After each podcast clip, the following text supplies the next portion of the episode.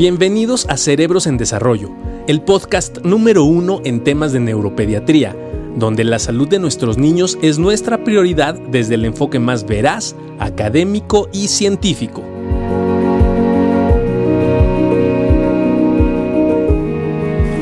¿Cómo estamos? Soy el doctor Eduardo Barragán Pérez, jefe del Departamento de Neurología Pediátrica del Hospital Infantil de México, Federico Gómez, aquí en la Ciudad de México, y estamos celebrando el Día Mundial de la Epilepsia. Para esto, eh, hemos invitado a una serie de amigos latinoamericanos para poder charlar sobre el tema. La epilepsia sigue siendo uno de los padecimientos neurológicos más frecuentes y que más temor causan en la población, sobre todo entendiendo que en México llegan a afectar a cerca del 2 o al 3% de la población general y que en cerca del 70% de los casos se presenta antes de la adolescencia, lo cual hace que la epilepsia sea mucho más frecuente en los niños y en los adolescentes que en otras áreas o etapas de la vida. Desafortunadamente sigue siendo un tema muy místico y que rodea de muchos mitos al proceso de las crisis.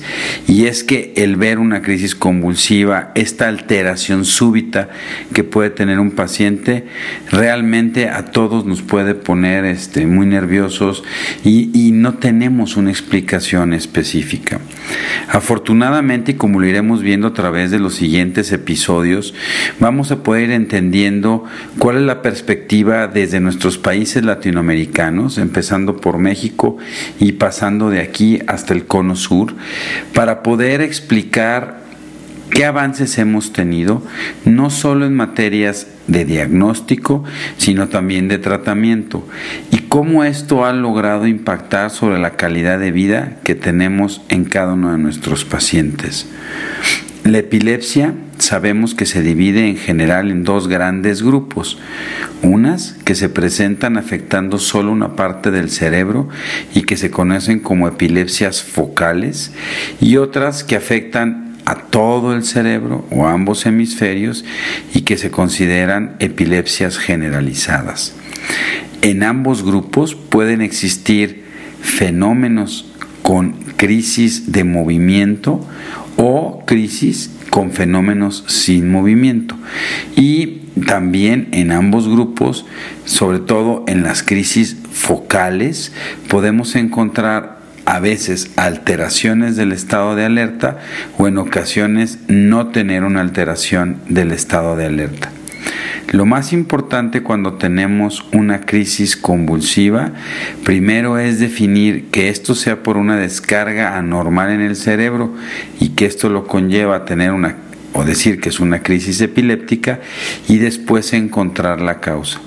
Tenemos que reconocer con los avances que tenemos hoy en materia diagnóstica, no solo gracias a la mejoría en eh, el electroencefalograma que permite identificar fenómenos epilépticos aislados, sino también con el advenimiento de nuevas técnicas de imagen, sobre todo de resonancia magnética estructural, resonancia magnética funcional y ya algunos estudios que me permiten medir el metabolismo cerebral, me permite identificar mucho mejor eh, dónde se encuentra el origen, cuál es la causa y esto me ayuda mucho no solo a determinar y decidir el tratamiento correcto, sino también me ayuda mucho a poder saber el pronóstico que va a tener.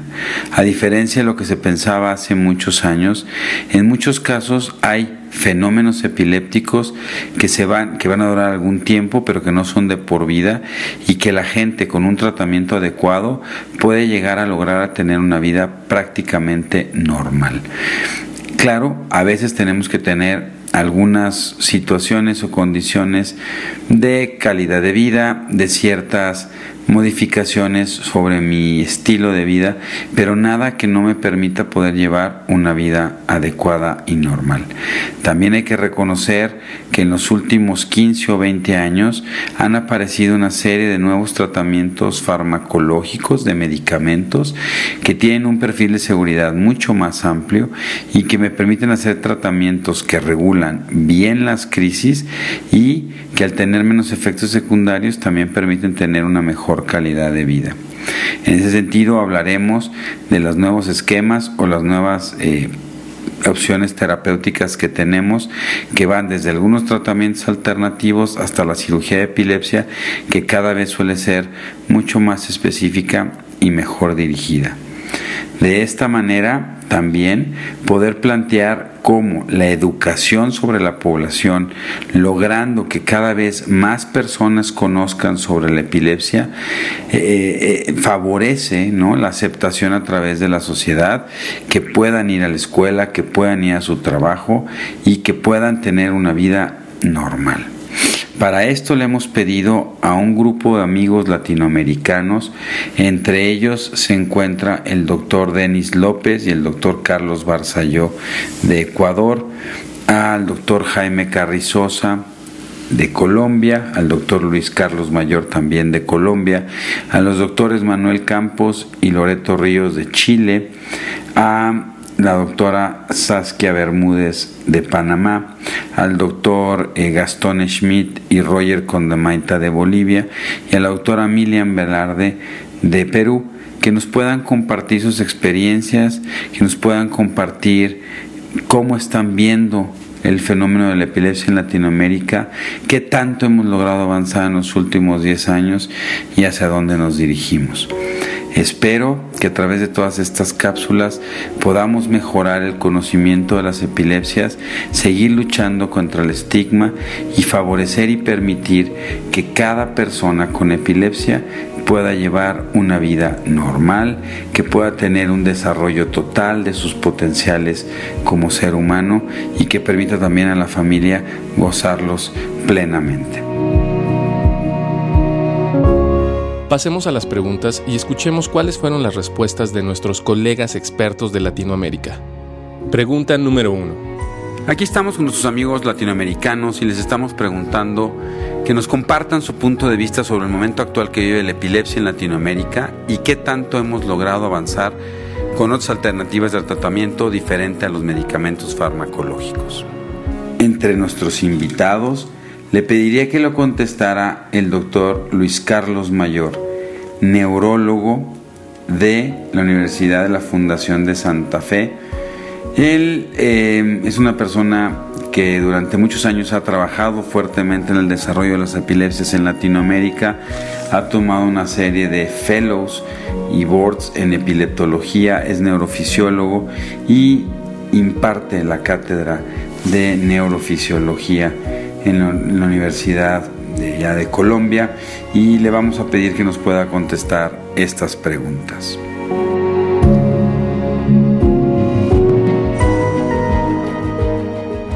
De Latinoamérica dependemos mucho de cada país de la región. Hay una gran brecha entre eh, el conocimiento a la experiencia de los neurólogos y neuropediatras en epilepsia y va a variar mucho de país a país. En términos generales, eh, lo que logro ver es eh, países eh, como México, Colombia, tal vez Costa Rica, Centroamérica en alguna medida, Argentina, Chile, Uruguay, Ah, son países que han logrado un mejor eh, entendimiento en el área de epilepsia, tiene colegas eh, neuropediatras y neurólogos con un poco más de conocimiento, con mayor conocimiento en el área de epilepsia, lo que hace que hacia la comunidad eh, haya más información y la estigmatización ah, disminuya. En el caso de Colombia existe la ley 1414, que es una ley que protege a los pacientes con epilepsia, en donde les da amplios derechos para que no haya discriminación. Obviamente en todos nuestros países es diferente las áreas de las ciudades a las áreas rurales.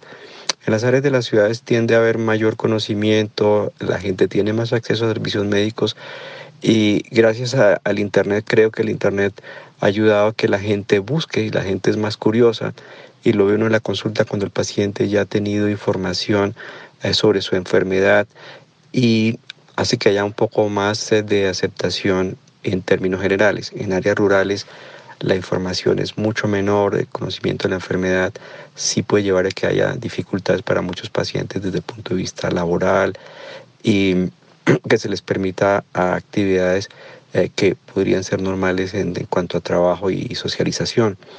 Hay países con mucha menor ah, acceso y menor información eh, sobre el tema de epilepsia como ocurre en varios países en Centroamérica, la misma República Dominicana, ah, Venezuela está en una situación muy crítica en este momento, eh, Perú tiene hoy en día un poco más de información, Bolivia, em, y con respecto a las Guyanas no tenemos ninguna información, realmente es como otro mundo.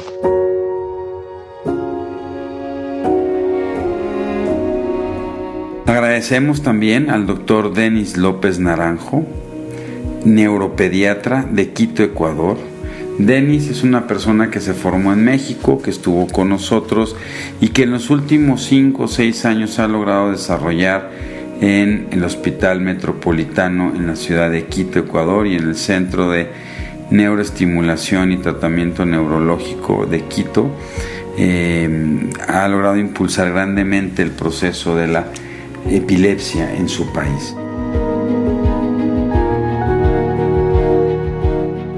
Bueno, eh, pienso que eh, sí hemos tenido un avance muy significativo. Eh, en Latinoamérica hay mayor conocimiento de esta enfermedad por los propios médicos, porque ya tenemos más especialistas en el campo neurológico y, en, diferentes, en diferentes áreas. Por ejemplo, en el área pediátrica em, ya tenemos más experticia en relación a la, al abordaje completo del, de la epilepsia. Tenemos ya mayores equipos que nos ayudan a dar un diagnóstico más preciso.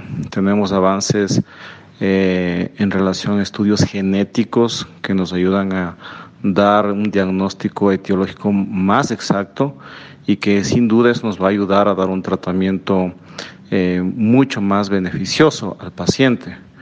En relación al estigma, creo que lo seguimos teniendo en muchos países de Latinoamérica, todavía sigue habiendo ese estigma, pero creo que ha habido una brecha y se ha roto esa brecha en forma eh, relevante en estos últimos años. Sin embargo, tenemos que seguir luchando en en romper muchos mitos que existen en la epilepsia y, que la, la, población está llegando a entender de que esta es una enfermedad que como cualquier otra tiene que recibir un tratamiento correspondiente.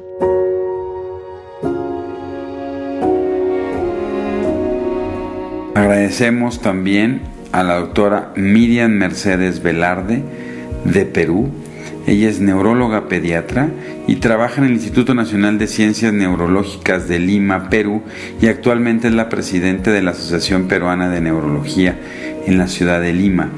Y una amiga entrañable de hace muchos años. Hemos compartido eh, trabajos en toda la región, no solo en el, el, ámbito de la epilepsia, sino también en el ámbito de los trastornos del neurodesarrollo, como el trastorno por déficit de atención.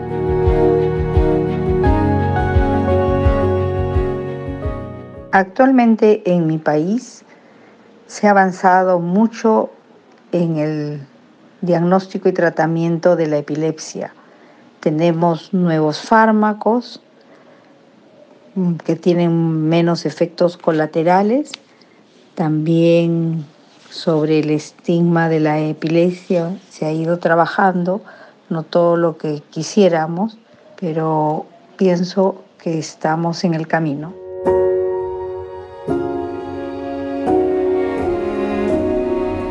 Agradezco también la participación de mi amigo y mi maestro, el doctor Gastón Schmidt Bacaflores. Él es neurólogo pediatra del Hospital Materno Infantil de La Paz, Bolivia, una persona muy eh, proactiva, una persona que trabaja muchísimo en el área de, de las epilepsias. En Bolivia, junto con el doctor Edil, lograron impulsar la creación del capítulo latinoamericano de la Liga contra la Epilepsia en Bolivia y son de las personas que más trabajan en videoelectroencefalografía. También trabaja de manera importante en la Caja Nacional de Seguridad Social este, como neurólogo pediatra, impulsando y trabajando sobre la población. Muchas gracias, Gastón. Momento actual que vive la epilepsia, considero que existe un gran avance en tanto en el diagnóstico, la correlación con el electroencefalograma y la indisoluble necesidad de la, de la imagen por resonancia magnética para el estudio de la epilepsia.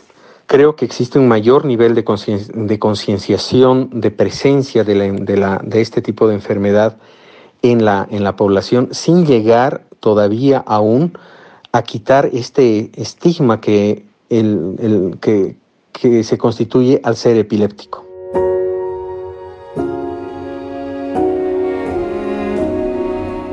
Agradezco al doctor Jaime Carrizosa, neurólogo y neurólogo infantil de la Universidad de Antoquia en Medellín y que trabaja fuertemente en el grupo infantil de intervenciones en neurología y epilepsia. El doctor Jaime Carrizosa también es una persona muy interesada en otros trastornos del neurodesarrollo, como es el trastorno por déficit de atención y los trastornos del espectro autista, y ha trabajado fuertemente, fue parte de la comisión de Educación de la Liga Internacional contra la Epilepsia, muy interesado en un tema sobre todo de adolescentes con epilepsia y el fenómeno de transición y también ayudando muchísimo a todo lo que tiene que ver con la actividad motriz, la actividad deportiva y la epilepsia. Muchísimas gracias Jaime por estar con nosotros, te lo agradezco mucho. En América Latina hemos avanzado bastante en las últimas dos décadas. Hay una mayor formación en epilepsia para los médicos en pregrado, para la formación en posgrado, así como eh, los pediatras y médicos internistas. Hemos logrado que en muchas universidades y facultades de medicina se incluya la epilepsia dentro de su estructura curricular. Hemos avanzado también en la formación profesional permanente en cursos de actualización para médicos generales, pediatras e internistas. Eh, no obstante, esto no ha sido suficiente para las necesidades que tiene toda la región en América Latina. Persisten muchas zonas sin un adecuado diagnóstico para la población con dificultades en los recursos eh, disponibles para ello. También necesitamos un trabajo mucho más amplio en la comunidad en general, a pesar de tener bastantes avances en muchos eh, países latinoamericanos al respecto. Creo que vamos por buen camino, no obstante la brecha persiste enorme y debemos procurar cómo ir eliminando la estigmatización eh, de las personas con epilepsia y promover su igualdad en eh, derechos humanos, posibilidades de derechos civiles y oportunidades laborales, así como eh, de aprendizaje. Es eh, una cuestión de inclusión y de participación de todos los frentes de trabajo.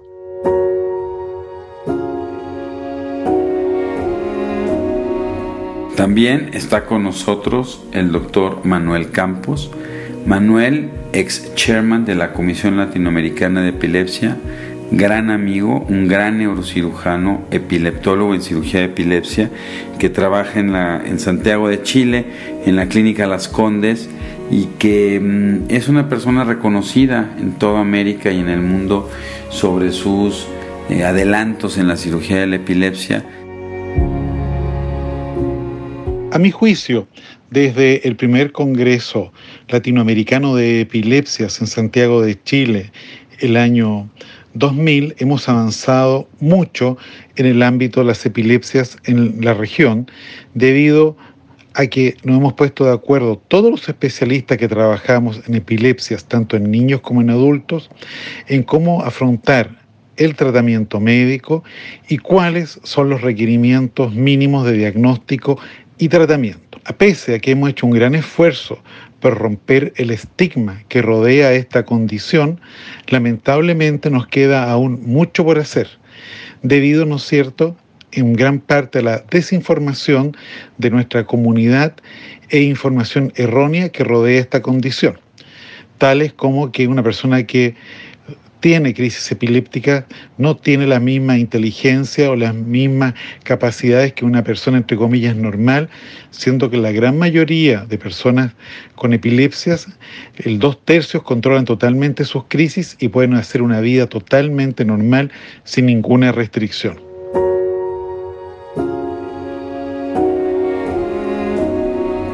Agradezco al doctor Carlos Barzalló, buen amigo, neurocirujano y epileptólogo eh, del Hospital Metropolitano en la ciudad de Quito, Ecuador, que tiene ya más de 15 años laborando en ese país, impulsando fuertemente la cirugía de epilepsia y tratando de hacer estrategias y cambios muy importantes para poder adquirir tempranamente eh, procesos quirúrgicos que ayuden a resolver tempranamente los fenómenos epilépticos.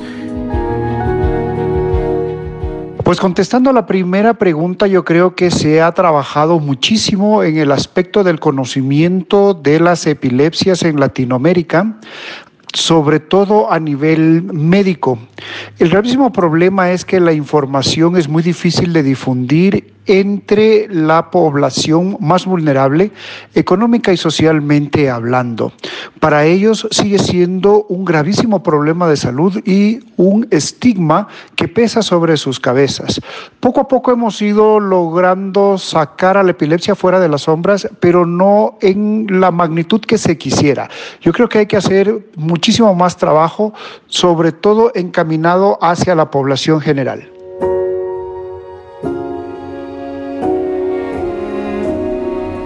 También agradezco mucho la participación de Roger Condemaita en la ciudad de La Paz, Bolivia.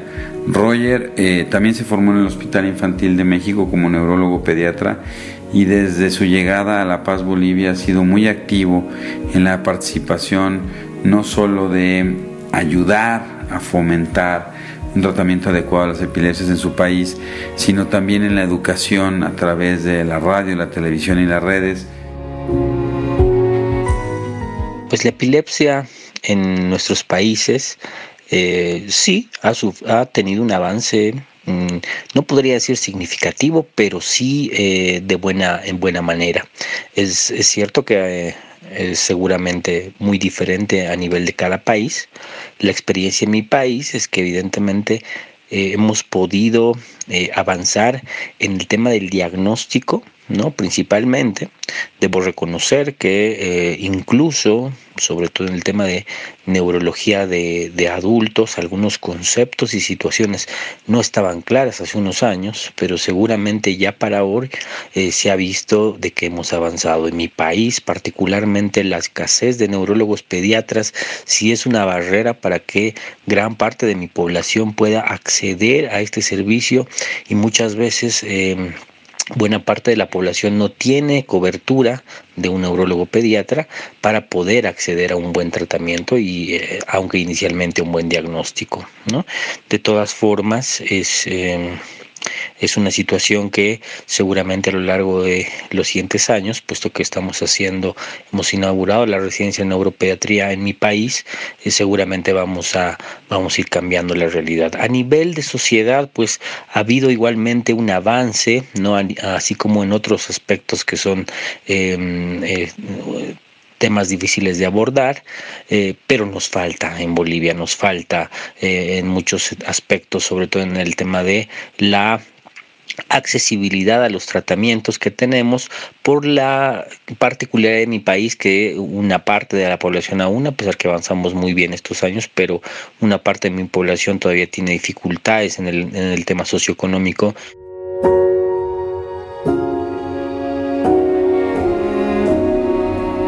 Pregunta número 2. ¿Qué creen ustedes o qué nos pueden decir sobre los nuevos tratamientos para la epilepsia? ¿Qué tan viables están siendo? ¿Qué tan económicos y alcanzables han sido para los pacientes en general? Y si eso ha modificado algo en su país para mejorar la calidad de vida de nuestros pacientes. El doctor Luis Carlos Mayor. Con eh, las nuevas medicaciones, eh, los estudios muestran que el eh, número de pacientes controlados aparentemente no es superior a lo que teníamos. Lo que sí es claro es que algunas entidades como si me voy con la epilepsia mioclónica juvenil que anteriormente únicamente teníamos disponible el ácido valproico, hoy en día contamos con levetiracetam, sabemos que la lamotrigina nos puede servir en algunos pacientes y a medicamentos como la sonizamida y eventualmente el topiramato podrían servir. En eso creo que hay mayor número de medicamentos disponibles para pacientes que tienen efectos secundarios con los medicamentos eh, más antiguos. Lo que sí logramos es menos efectos secundarios, como ocurre con el levetiracetam siempre y cuando el paciente no tenga cambios en el estado de ánimo y medicamentos como la lacosamida para pacientes que tienen eh, efectos secundarios con otros medicamentos que actúan en canales de sodio y para crisis focales.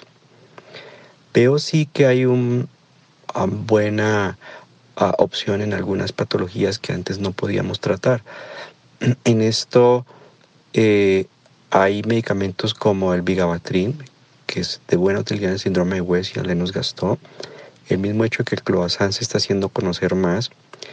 De los eh, restos de anticonvulsivantes nuevos, muchos están limitados a patologías muy específicas como el estripentol en el síndrome de Dravet pero ah, sí creo yo, soy de los que creo que sí hemos logrado ah, más opciones.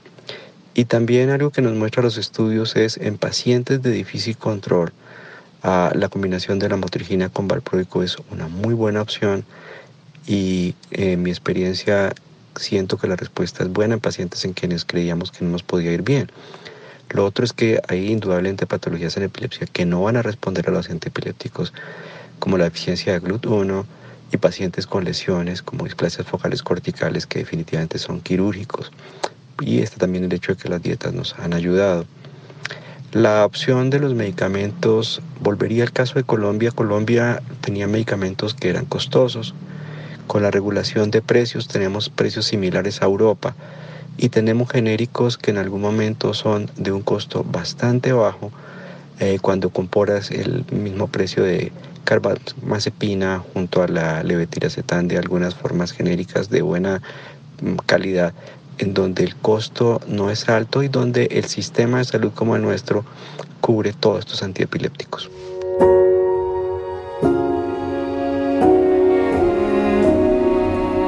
Al doctor Denis López Naranjo. Sin duda el avance que se ha tenido en relación a los fármacos antiepilépticos de última generación eh, han dado una respuesta importante en el control de crisis epilépticas. Sin embargo, el mayor problema que se tiene, especialmente acá en Ecuador, es el alcance desde el punto de vista económico. Eh, muchos fármacos que tienen una eficacia muy alta tienen un costo muy elevado y que no es accesible para, para la población en general. Pero eh, creo que muchos eh, avances gubernamentales que se ha tenido ha hecho que mucha gente que no tenía esa accesibilidad ahora lo tenga. Sin duda, creo que mm, ese avance farmacológico nos da mayores pautas de buscar un tratamiento más que control, incluso de cura de epilepsia. Pero bueno, en eso se, se sigue trabajando, pero no podemos dejar de menospreciar a los fármacos de primera elección que todavía los seguimos usando y que siguen siendo un, un, un peso muy grande en el tratamiento. Sin embargo, los efectos secundarios que pueden acarrear los fármacos de primera elección, eh, versus los fármacos de última generación, creo que eh, es, el, es el, el cambio que ha tenido durante este último tiempo. Pero recalco, el problema más grande es, es la brecha que en cambio existe desde la accesibilidad económica. Y, y, eso todavía se sigue trabajando en, este, en, en, estos, en estos nuevos conceptos de los avances de epilepsia.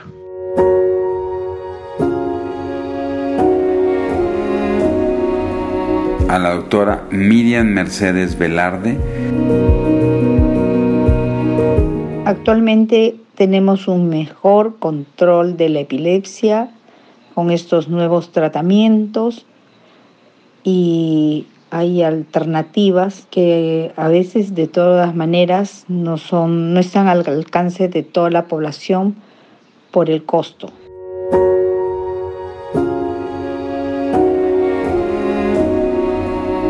El doctor Gastón Schmidt Bacaflores.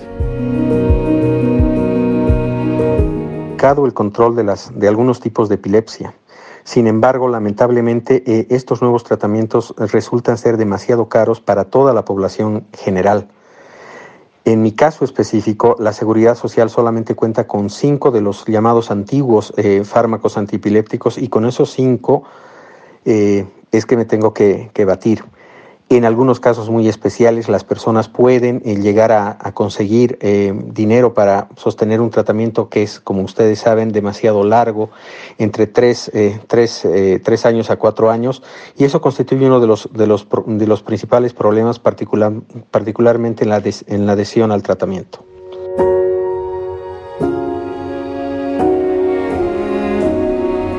Doctor Jaime Carrizosa. Existen en casi todos los países cuatro medicamentos básicos que son carbamazepina, ácido valproico, fenobarbital y fenitoína, así como muchos otros medicamentos nuevos, los cuales le dan la oportunidad de seleccionar el medicamento más apropiado a cada uno de los pacientes, un tratamiento, por decirlo de alguna forma, individualizado. No obstante, tener nuevos medicamentos no ha logrado superar que aquellas epilepsias que son difíciles de manejar persistan en su refractariedad. Estamos hablando ahí en cerca de un 30% de las personas que tienen epilepsia que a pesar de los nuevos medicamentos persisten con sus crisis epilépticas. Muchos de los nuevos medicamentos ah, no están disponibles en todas partes de todos los países. Lo que nosotros deberíamos procurar es que al menos los cuatro medicamentos básicos estén disponibles para toda la población que sufre de esta condición. Ese es uno de los derechos fundamentales eh, a los cuales debemos ahogar en todos nuestros países.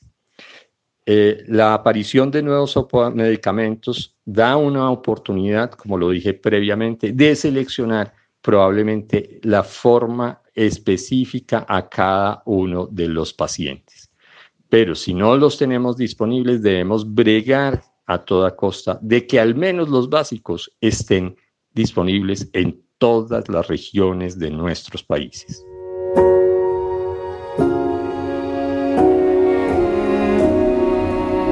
El doctor Manuel Campos. Desde el año 1992 a la fecha ha existido el advenimiento o la llegada de cerca de una veintena de nuevos fármacos antiepilépticos en el mercado, todos prometiendo ser mejores que los otros. Lamentablemente, solo un pequeño grupo ha probado ser excelente tanto en el control de crisis como en la reducción de efectos secundarios. De los nuevos fármacos antiepilépticos, entre comillas, porque ya tienen más de 20 años en el mercado la mayoría, los mejores parecen ser la lamotrigina y el levetiracetam. De hecho, si uno ve las guías europeas o la guía Cochrane de tratamiento de las epilepsias, los fármacos de primera línea para las epilepsias focales son carbamazepina, molécula antigua, lamotrigina y levetiracetam. Y para las epilepsias primariamente generalizadas es ácido alproico, molécula antigua, así como lamotrigina y levetiracetam. Por lo tanto, de las nuevas moléculas, entre comillas, deberíamos disponer en Latinoamérica de lamotrigina y levetiracetam para todos nuestros pacientes.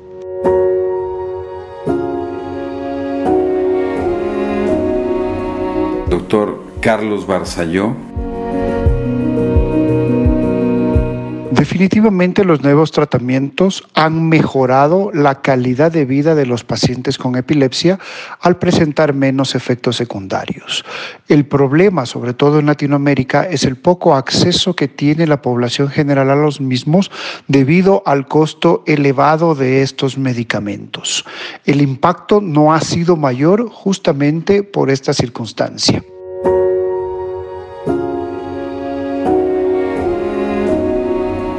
Agradezco mucho la participación de Roger Condemaita.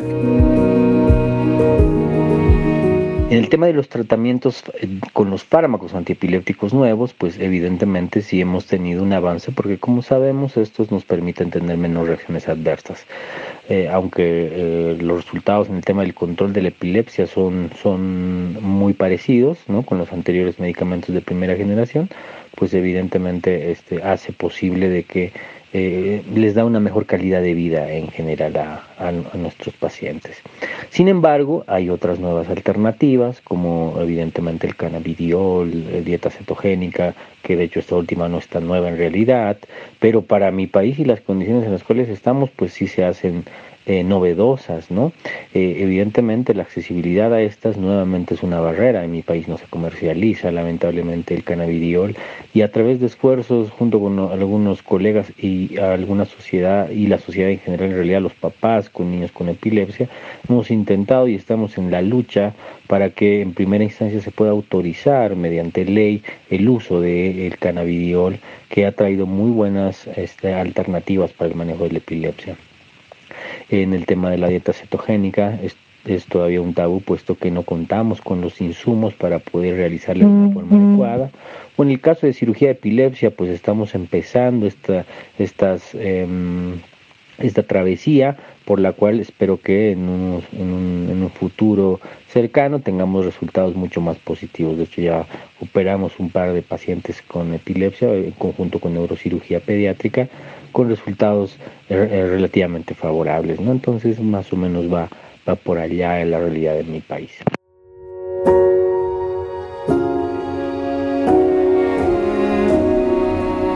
Esta es la pregunta número 3. ¿Qué opinas sobre el uso del cannabis para el control de epilepsias? Si en tu país existe una regulación política sobre su uso y si la gente está utilizando cannabis como un tratamiento alternativo para las mismas, si lo están usando de manera independiente, qué tanto están utilizando em, cannabis artesanal en su país y si esto está viable o no, y si ustedes han visto alguna modificación importante en el control de las epilepsias y la calidad de vida. El doctor Luis Carlos Mayor con respecto al cannabis, eh, es la pregunta diaria de los pacientes. Pensaría que de 10 pacientes, 6 a 8 pacientes eh, preguntan por el eh, cannabis. Tengo pacientes, sobre todo en población pediátrica y obviamente los de difícil control, en donde las familias recurren a formas artesanales. Ahora, lo que les venden a nivel local Ah, no sabe uno la calidad ni si realmente hay cannabis en lo que tienen, que es la pregunta que siempre me tienen y lo que yo respondo en el sentido de no sé qué concentración tenga lo que consiguen en forma artesanal. Con respecto a leyes en Colombia, en este momento aún cursan eh, algunas industrias farmacéuticas que quieren eh, poder ingresar con eh, sus productos hay compañías que lo exportan para países como Canadá para industrialización y eh, lo que entiendo y tengo claro es que por ahora se van a aceptar de industrias farmacéuticas formas que van a parecer formas magistrales, como las que usaban los dermatólogos, pero parece que sí lo vamos a tener eh, pronto y la gente la quiere, la está pidiendo y personalmente pienso que hay patologías en donde sabemos que funciona. Si un paciente hoy en día me consulta y me pregunta, yo le diría que lo ensayara si cree que le va a servir y miraría qué respuesta tenemos.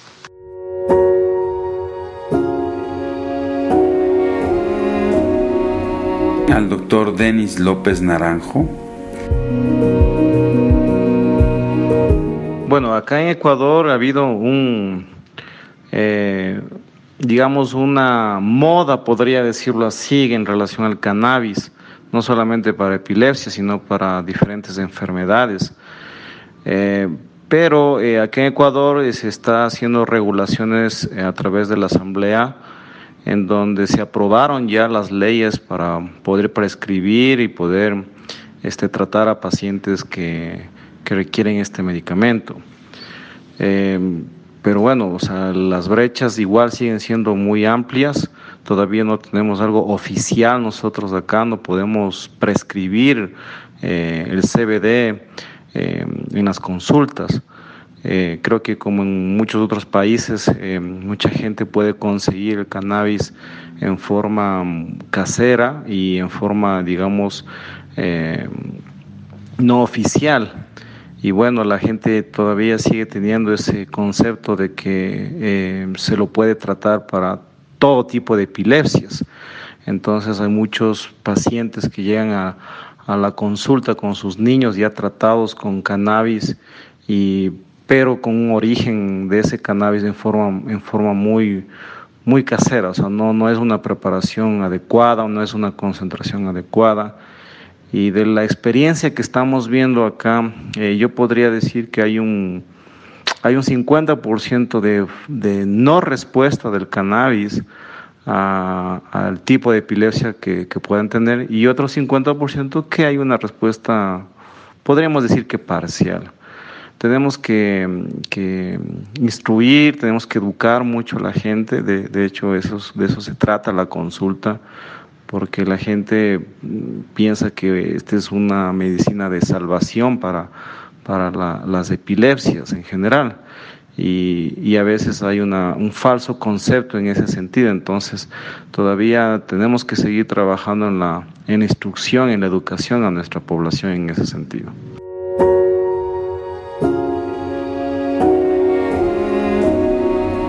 A la doctora Miriam Mercedes Velarde. Ya tenemos una regulación sobre el uso del cannabis en el país. La DIGEMIT ha puesto sus parámetros y independientemente eh, de esta regulación, la gente lo utiliza, pero a veces no todos los médicos la recetan y utilizan a veces otras, otros tipo de aceites que no están realmente permitidos.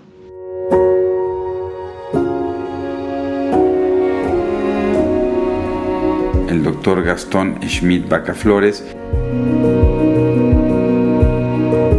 Respecto al uso de cannabis en mi país, no existe una regulación política no existe ningún tipo de reglamentación, por lo tanto el, uso si se llega a usar es un uso más, más que todo anecdótico de personas que han tenido algún tipo de valoración fuera del, fuera del país y reciben esta medicación y tienen incluso algún problema en ingresar eh, el medicamento por vía, por vía regular.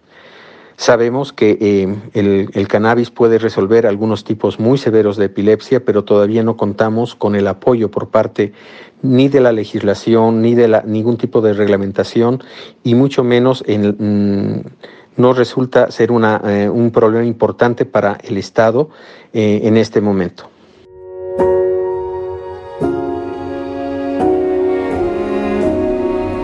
Doctor Jaime Carrizosa.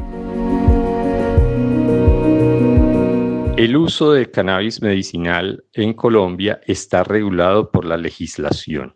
Hay posibilidad de, em, de tener regulación desde el cultivo, el procesamiento, la parte de fabricación de los diferentes componentes, distribución y comercialización del cannabis medicinal.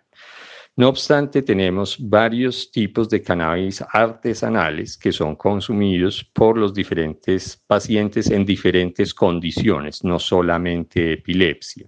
Hay una exigencia de los medios y de las familias en el uso de cannabis medicinal eh, y donde eh, algunos ah, profesionales eh, la indican y la recomiendan específicamente en determinadas condiciones. Em, tenemos, a pesar de eso, dificultades en que demostrar de que todo el cannabis que se pueda ofertar eh, tenga realmente los componentes específicos que son viables y necesarios para un efecto adecuado en diferentes tipos de tratamientos. O sea, tenemos una diversidad en la comercialización de cannabis cuyos orígenes no siempre son fiables.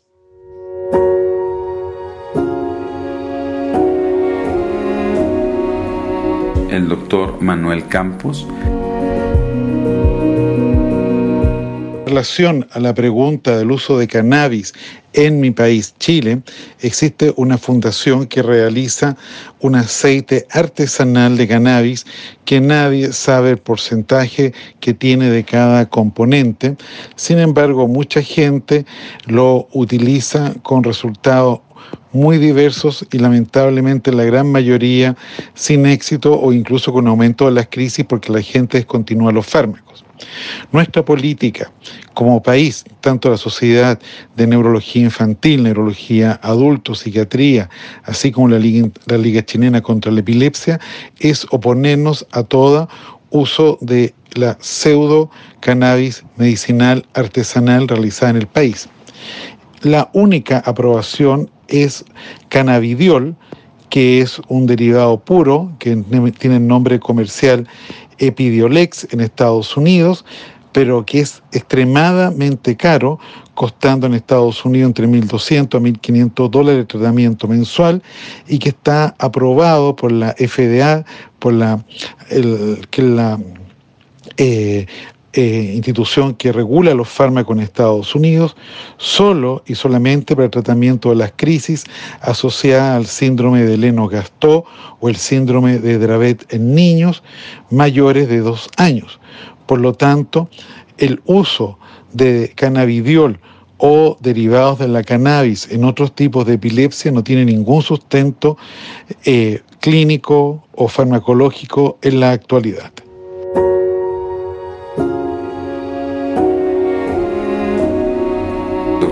Carlos Barzalló.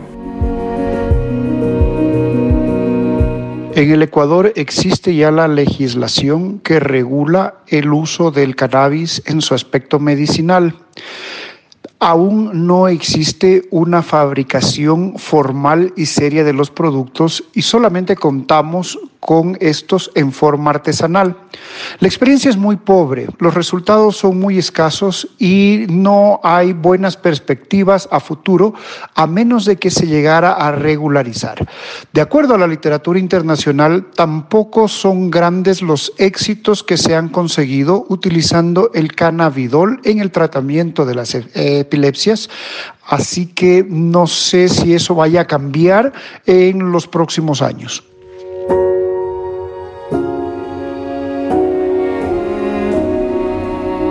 agradezco mucho la participación de Roger Condemaita. En relación a la tercera pregunta, pues un poquito abordando lo que en anterior en la anterior pregunta comentaba, pues evidentemente el cannabidiol es una muy buena estrategia en la literatura para epilepsia difícil control. Particularmente tengo este, varios pacientes ya con el cannabidiol, pero como comentaba, la accesibilidad es un problema definitivamente. No, no hay cannabidiol eh, por un lado para poder adquirirlo aquí en mi país y eso se debe a la falta de regulación política y las dificultades que existen para eh, poder internar el producto al país, ¿no? Y por lo tanto, eso hace de que este tipo de tratamiento, que es excelente en algunos casos, que de hecho en los casos que nos que tenemos nosotros con cannabidiol nos ha ido bien, y de bien a muy bien, ¿no? Eh, evidentemente hace un poco inaccesible para personas de medianos a escasos recursos y se reserva a pacientes que tienen recursos altos por la eh, dificultad en poder acceder a este tipo de terapia, ¿no? Eh, a pesar de ello, otro de los riesgos muy importantes con los cuales tenemos que lidiar es el hecho de que eh, está comercializándose cannabidiol artesanal, el cual sabemos no es confiable, ¿no? Siendo el cannabidiol puro, el que generalmente eh, lo traemos importado desde países como los Estados Unidos, el que nosotros podemos utilizar. Tengo entendido que en otros países, México, Brasil, eh, incluso Chile, eh, tanto menos creo que Argentina, existen, existen esas posibilidades. Sin embargo, mi país se hace bastante dificultoso, ¿no? Esa es la, la situación.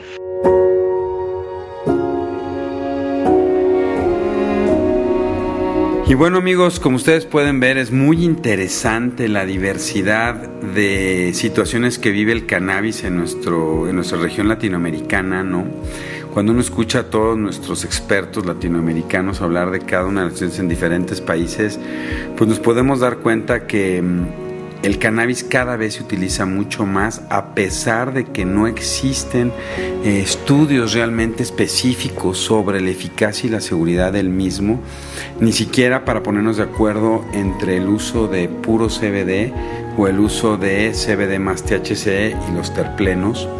No, eh, hay muy pocos países donde en realidad existe ya una regulación específica, como nos decía Jaime, ¿no? Pero en general en los demás países estamos trabajando sobre ello y el problema importante es que sin una regulación específica no se pueden hacer estudios bien llevados, ¿no? No hay forma de medir en, los, en, el uso medicinal, pues en el uso cotidiano y en las artesanales el contenido que se tiene y por lo tanto desconocemos em, pues los porcentajes y la cantidad de medicamento que se le da. Es interesante porque Latinoamérica probablemente es una de las regiones latinoamericanas donde el uso de medicina alternativa como, como tratamiento eh, de terapia de adicción se da mucho más frecuente y también que es una situación donde los pacientes empiezan a tomar el cannabis sin que le informen a su médico. Cuando nosotros empezamos a, preguntar de manera directa a los pacientes si, mm, si ellos estaban tomando, pues la mayoría te acaba diciendo que sí, ¿no? Pero desafortunadamente con una dosificación intermitente, desafortunadamente también, como decían varios de nuestros colegas, ¿no? Pues el problema es que muchos de ellos lo hacen porque quieren quitar el tratamiento farmacológico lo suspenden y a veces esto produce mucho más crisis, ¿no? Pareciera, por lo menos en los estudios en Gran Bretaña y en otras regiones del mundo, que para síndromes epilépticos como síndrome de Lennox-Gastaut y síndrome de West, incluso síndrome de Dravet pudiera ser una buena alternativa y en algunos de nuestros países definitivamente como para algunas epilepsias refractarias pudiera ser. Solamente existe a nivel mundial eh, la aprobación del uso de Epidiolex, el cual es carísimo y esperemos que los países latinoamericanos, ¿no? Por lo menos alguno de ellos pudiera ya generar un buen registro, ¿no? Que pudiera empezar con, con estudios y yo creo que esa es una, una línea de investigación que podríamos hacer en Latinoamérica muy interesante sobre cómo está respondiendo nuestra población ante el uso de cannabinoides con dosificaciones adecuadas, ¿no? La otra es que desafortunadamente los costos de los cannabinoides eh, que están bien hechos y bien estructurados y que uno sabe la cantidad se vuelven muy caros y por eso muchas de las tinturas o de las mezclas artesanales que se utilizan son mucho más baratas y desafortunadamente más accesibles. Y en, una, en, una, en un cuestionario que hicimos en México nos dimos cuenta que cerca del 70% del inicio de cannabis en pacientes con epilepsias son más bien eh, enviados por familiares o por el terapeuta en turno y no por el médico tratante.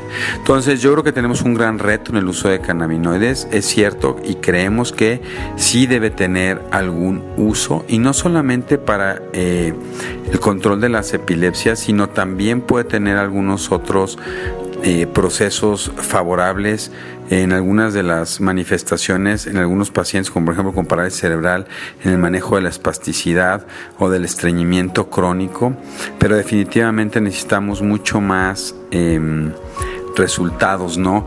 Eh, yo creo que sigue habiendo una discrepancia y una controversia muy interesante entre neurólogos, neurocirujanos y epileptólogos y neuropediatras en el manejo de esta y ojalá que podamos pronto volvernos a reunir y tener un cierto consenso que ayude por lo menos, aunque sea con experiencias personales, a poder definir cómo poder guiar a los pacientes, porque una realidad es que lo están usando a pesar de que sigue existiendo poca evidencia eh, con estudios bien realizados, ¿no? Entonces, eh, por lo pronto, eh, ojalá nos pudieran dar sus comentarios. Agradezco muchísimo ¿no? a todos nuestros amigos latinoamericanos y es súper interesante ver la gran diversidad que existe en nuestros países, ¿no?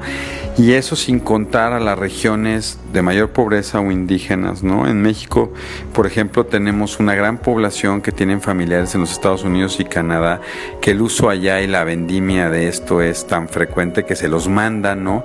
Y de repente le están dando un aceite de cannabis totalmente hechizo que ni siquiera tiene, tiene una nada, ¿no? Es un frasco con algo verde que ni siquiera sabemos exactamente qué es. Entonces sí creo que debería ser una responsabilidad interesante de nosotros como médicos poder formular guías, aunque no necesariamente tengamos todos los estudios, para poder tener o dar ciertas em, consideraciones o puntos a seguir cuando un paciente quiere ¿no? empezar un tratamiento con cannabis. Pregunta número 4. Le estamos preguntando a nuestros amigos latinoamericanos que nos platiquen sobre la dieta cetogénica, una dieta que se empezó a utilizar hace muchos años, luego cayó un poco en desuso y que hoy se está empezando a utilizar de nuevo. ¿Qué tanto se utiliza en tu país como alternativa para el control de las epilepsias? El doctor Luis Carlos Mayor. Con respecto a las dietas, la dieta cetogénica es ampliamente utilizada entre los eh, neuropediatras y siento que las dos escuelas de neuropediatría, o las tres que existen en Colombia, eh, hacen un buen énfasis en el uso de las dietas en niños. De modo que muchos eh, eh, la, aceptan, la usan. la mayoría venían usando dietas artesanales. Hay algunos grupos fuertes en Medellín, en Bogotá tenemos, sería donde siento yo que están más los grupos organizados, en donde se trabaja junto con nutrición y se trabaja a mano la nutricionista en el manejo de las dietas de los pacientes. Con eh, los productos para dietas, dieta cetogénica y dieta Atkins, hay por lo menos tres compañías en Colombia que traen sus productos y a pesar de que son bien costosos, el eh, gobierno a través de nuestra ley 1414 ha logrado que estos productos estén dentro de las, eh, los medicamentos que se le entregan a los pacientes. El médico que formula tiene que ingresar a un sistema en el eh, internet que se llama MiPres, en donde se formula el medicamento para el paciente y se lo entregan, lo cual ha sido una gran ventaja y especialmente en la población pediátrica. En el caso de los adultos, eh, yo formulo adultos eh, para dietas, en especial dieta Atkins. Yo creo que los neurólogos de adultos tenemos menos experiencia en el manejo de dietas, pero algunos pocos, yo diría que tres, cuatro, eh, lo estamos utilizando a cada día más. Es posible que este número crezca en la medida en que le hacemos más promoción a que es útil. Y me voy con las dietas, la dieta Atkins modificada para epilepsia. La mayoría de los pacientes míos los tengo con dieta artesanal ah, y tengo una buena nutricionista que me ayuda, pero eh, uno que otro paciente les colocamos eh, los productos industriales para las dietas.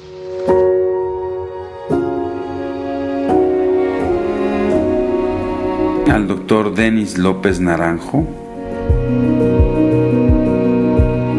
Bueno, sí, tenemos un programa de, de dieta cetogénica en nuestro hospital Em, en donde dependiendo del paciente, del tipo de epilepsia, eh, se entra en un protocolo para realizar la dieta cetogénica. Em, sí hemos tenido algunos casos, em, tenemos una serie bien baja, lamentablemente nuestra idiosincrasia que tenemos acá es que el mantenimiento de la dieta es muy difícil en la, en la, en la familia. Eh, se llegan a hacer eh, cierto tiempo, incluso meses, pero lamentablemente eh, descontinúan después las dietas. Pero en los casos que hemos visto específicamente, nos ha ido bien, tenemos un control adecuado de las crisis, especialmente en esas epilepsias refractarias de difícil control. pero nuevamente sigue siendo el mismo problema, ¿no? A veces la, la accesibilidad a este tipo de programas eh, sigue siendo limitante por la parte económica. Tenemos un grupo multidisciplinario que trabaja con, con los neurólogos, los nutriólogos, el gastroenterólogo y como menciona hemos tenido una respuesta eh, importante, pero nos toca seguir trabajando en, en, en tener una casuística más grande, más amplia para ver un resultado más certero.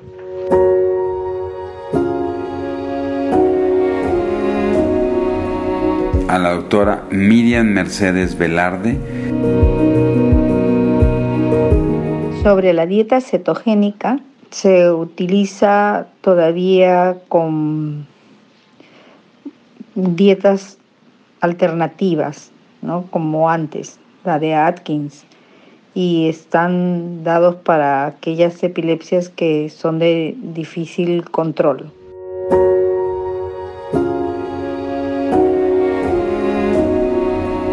El doctor Gastón Schmidt Bacaflores. El uso de la, dieta cetogénica como tratamiento en, mi país es también eh, prácticamente anecdótico. Si bien es cierto, en algunos, en, algunos centros hospitalarios se han constituido algunos equipos multidisciplinarios para lograr el, la dieta cetógena y con esto lograr un mejor control de las crisis, eh, no existen... No existen protocolos específicos sobre, el, sobre, sobre cuándo se tiene que usar la dieta cetógena. En, en mi país, eh, como ustedes entenderán, eh, dependemos primero de una primera línea de medicamentos, eh, recurrir a la polifarmacia, recurrir a una segunda línea de medicamentos y muchas veces con eso logramos el control de las crisis. Salvo en algunos eh, síndromes muy, muy eh, complejos como la, el síndrome de Dravet o algún tipo de FIRES, es cuando se ha, pensado en, el uso de la de la dieta cetógena como un elemento como un elemento importante en el tratamiento. No poseemos eh, productos específicos. Estos llegan generalmente de los países vecinos, como les mencionaba, por algún tipo de evaluación en el extranjero y son los pacientes que ya nos, nos vienen con este tipo de tratamientos y lo que eh, nosotros hacemos es seguir con las indicaciones realizadas por otro tipo de colega en, eh, en algún país vecino.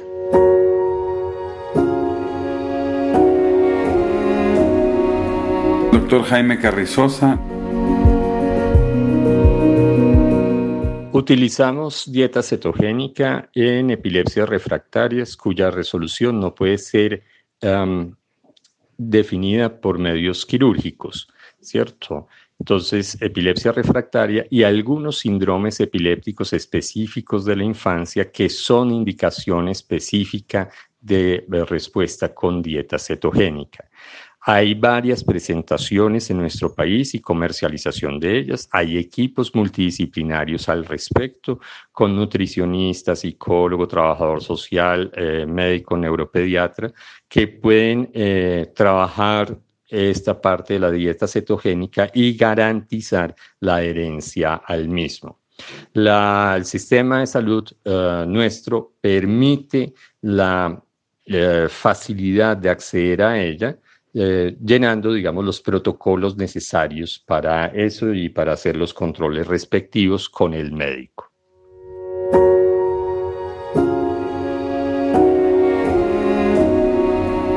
El doctor Manuel Campos.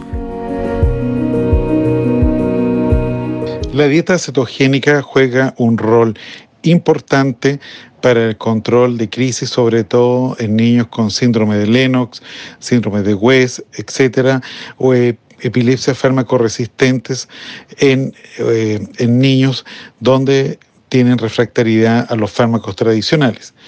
Lamentablemente, el costo de productos específicos para dieta cetogénica alcanzan costos enormes, pensando en mi país específicamente en Chile, donde el 70% de la población depende del sistema público.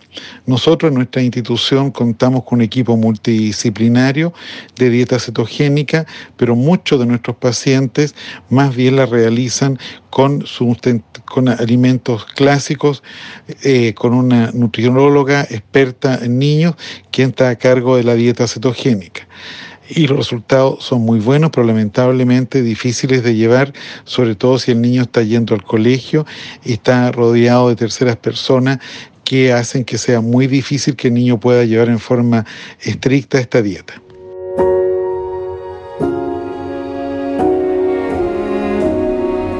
Doctor Carlos Barzalló. La dieta cetogénica es muy poco utilizada en el país. Eh, de lo que sé, solamente en el centro en el cual trabajo, en el Hospital Metropolitano, existe un programa formal sobre el uso de dieta cetogénica, pero que tampoco está muy difundido.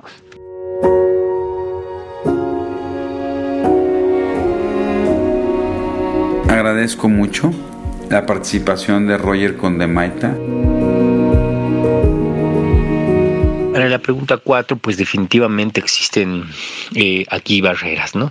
Em, uno, por el tema este de, reitero nuevamente, la accesibilidad sobre el tema este de los productos con los cuales se podría hacer una dieta cetogénica adecuada, ¿no? no contamos con ese con esa situación tampoco se cuenta con la experiencia eh, a nivel de profesionales como nutrición para que nos colaboren con esta con estas terapias que de hecho serían sería algo bastante favorable y de hecho es algo eh, trascendental y muy importante para poder lograr el efecto que queremos en estas terapias por lo tanto pues nuestra experiencia a ese nivel pues es bastante em, eh, poca en realidad no nula en, de hecho, ¿no? Entonces es importante y sería importante para nosotros, estamos en ese camino de poder tomar esa alternativa y al igual que con la anterior pregunta, eh, podríamos y estamos en el camino de poder acceder a este tipo de situación, eh, capacitarnos un poco más y poder eh, desarrollar este tipo de alternativa de manejo que seguramente beneficiaría a muchos de nuestros niños en epilepsias de difícil control.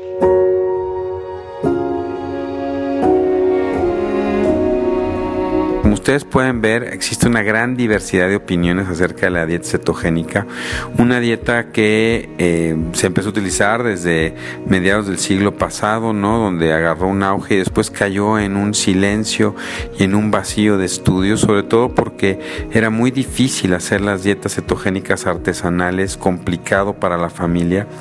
Hoy afortunadamente con el advenimiento de de ya productos específicos para la realización de la dieta se ha vuelto mucho más sencillo. Se sigue necesitando un equipo multidisciplinario, que eso es un problema porque a veces los neurólogos eh, no sabemos trabajar mucho en equipo con otras especialidades, sobre todo con, con nutriólogos, ¿no? que es tan importante muchos pacientes con nuestra dieta, y el poder soltar un poco el tratamiento hacia la, la regulación de estos. ¿no? Pero yo creo que hay centros muy importantes en Brasil con Laura Aguiloto, en Colombia con Orlando, en el Hospital Garrahan con Roberto, ¿no? Este, y en México, nosotros que hemos llevado con Juan Carlos muchas de estas dietas, la verdad es que cada vez hay más evidencia sobre eh, la mejoría que existe en pacientes y no pensar la dieta como de último recurso, como es también se piensa la cirugía de epilepsia, sino definitivamente saber que cada vez hay más evidencia de que puede ser un tratamiento de primera línea, sobre todo para encefalopatías epilépticas edad dependientes como Lenos Gastó y West. Y que eh, en muchas ocasiones ya, aunque se vuelve más caro, habría que hacer estudios de farmacoeconomía, como hemos platicado con Orlando, para ver si el, si el inicio de la dieta cetogénica permite modificar y disminuir el uso de algunos medicamentos, también la entrada a muchos de los, de los, de los pacientes que están teniendo muchos estados epilépticos y que entran con gran frecuencia, a veces se logra disminuir mucho de esto. Y estos impactos indirectos con el uso de una buena dieta pueden justificar su utilización desde el punto de vista fármaco-económico. También ya sabemos de algunas enfermedades metabólicas, como bien decía Loreto, de la deficiencia de GLU1, donde pues, es el tratamiento de elección y el control eh, de la dieta no solo ayuda a mejorar el control de las crisis, sino el estado y la calidad de vida de nuestros pacientes con la dieta cetogénica. Eh, también es importante saber que tiene ciertos riesgos, ¿no? Hay que estar vigilando sobre todo las calorías, ¿no? De repente hay una gran, eh, con todo este advenimiento de la dieta cetogénica para bajar de peso, se piensa que sí puede ser la dieta, pero realmente llevándola, cuidando las calorías, el paciente controla y mantiene su peso, ¿no? Y por otro lado, también de repente puede haber una depresión de algunas eh, sustancias, sobre todo de calcio, vitamina D, tiene que haber una suplementación importante y un acompañamiento. Pero la experiencia que hemos tenido en algunos centros, como decíamos, latinoamericanos, es que una vez que las familias eh, entienden bien la dieta cetogénica, la llevan, modifican y mejoran la calidad de dieta que llevan en la familia y esto puede favorecer mucho el apego que pueden tener a cada una de ellas.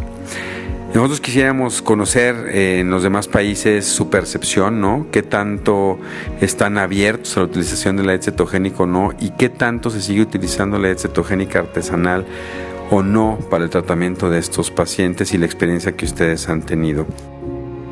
Número 5. Cuéntanos, ¿cuáles son las indicaciones que hay en tu país para la cirugía de epilepsia en niños? ¿Crees que lo estamos haciendo cada vez de forma más temprana o seguimos tardándonos y dilatando más en hacerlas? Y si estas cirugías en epilepsia son una alternativa viable para muchos pacientes de manera temprana. El doctor Luis Carlos Mayor. Con cirugía en epilepsia en niños em, se venía haciendo mucha cirugía ah, paliativa, se venía colocando yo diría que en algún momento mucho estimulador de nervio no vago. Eh, hoy en día la ventaja que estamos o que estoy yo viendo es que hay más eh, epileptólogos, aún nos faltan epileptólogos de niños, son pocos, pero desde el punto de vista de adultos, que algunos vemos niños, eh, uno presiona un poco más a que los pacienticos los remitan a cirugía. Lo que tradicionalmente se hacía en algunos era la simulación de nervio, de nervio vago, en eh, patologías obviamente como el síndrome de Lennox-Gastaut, eh, la callosotomía, en, en megalencephalias, pues las hemisferectomías funcionales, pero hay pocos. En Bogotá yo diría que hay tal vez dos, tres sitios y tal vez pensaría que en Medellín pudiera haber uno y no sé en otras ciudades, de pronto Pereira, en donde ya se viene haciendo algo más eh, elaborado en donde se pueden colocar electrodos profundos, ya hay gente que va ganando experiencia en estéreo y se van haciendo cirugías eh, receptivas eh, más adecuadas para los niños, pero es un proceso que ha sido lento y como decía, hacen falta neuropediatras con epileptólogos y más de nosotros entrenados en estéreo, igual que neurocirujanos.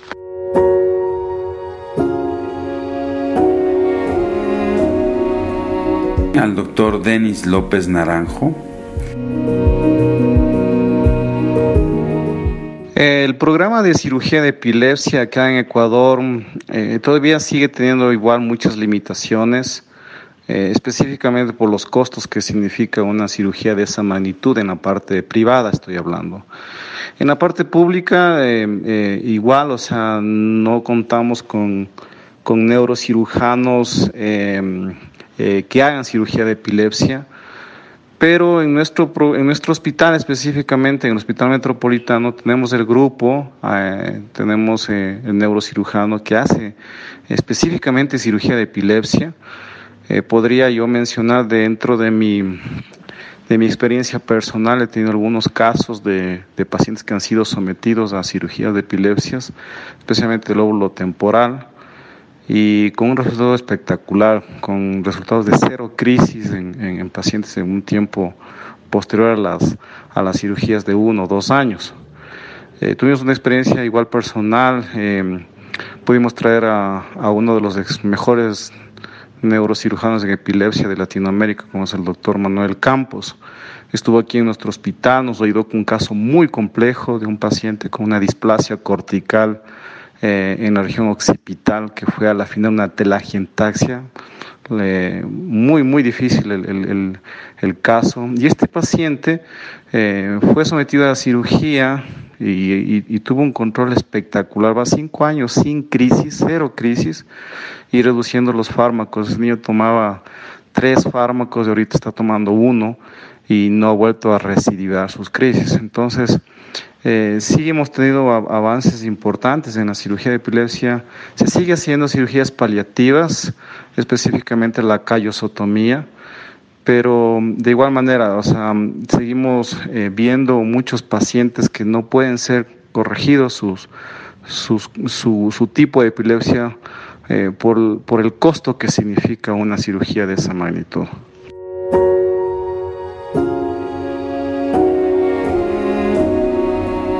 A la doctora Miriam Mercedes Velarde. La cirugía de la epilepsia en niños todavía no la tenemos, está recién iniciándose.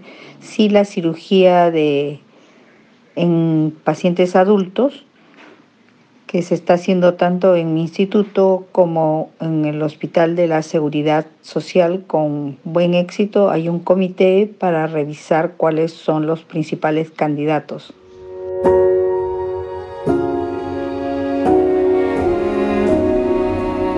El doctor Gastón Schmidt Bacaflores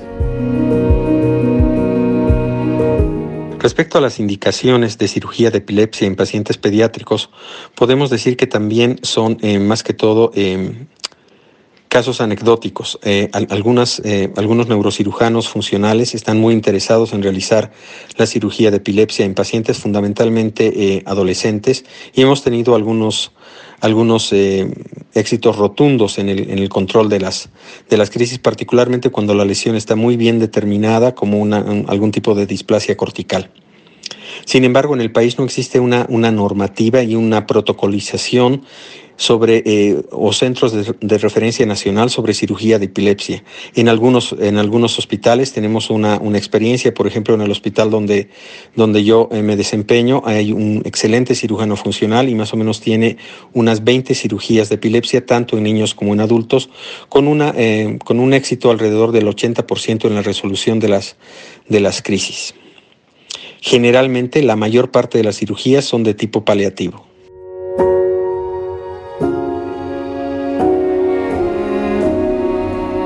Doctor Jaime Carrizosa. En Colombia existen varios centros de referencia para evaluar los pacientes con epilepsia refractaria que son candidatos a cirugía de epilepsia.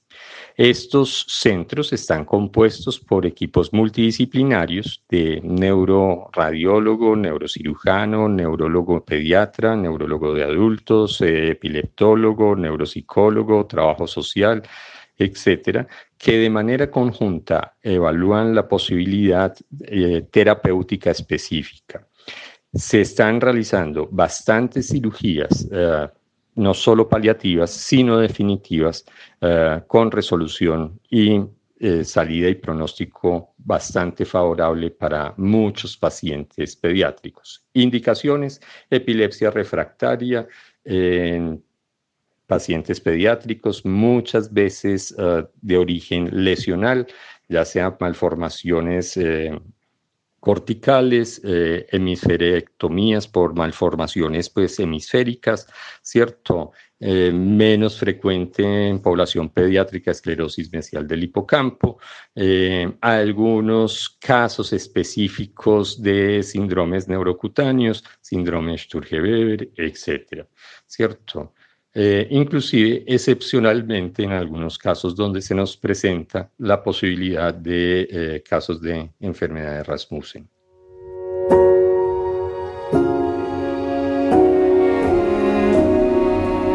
El doctor Manuel Campos.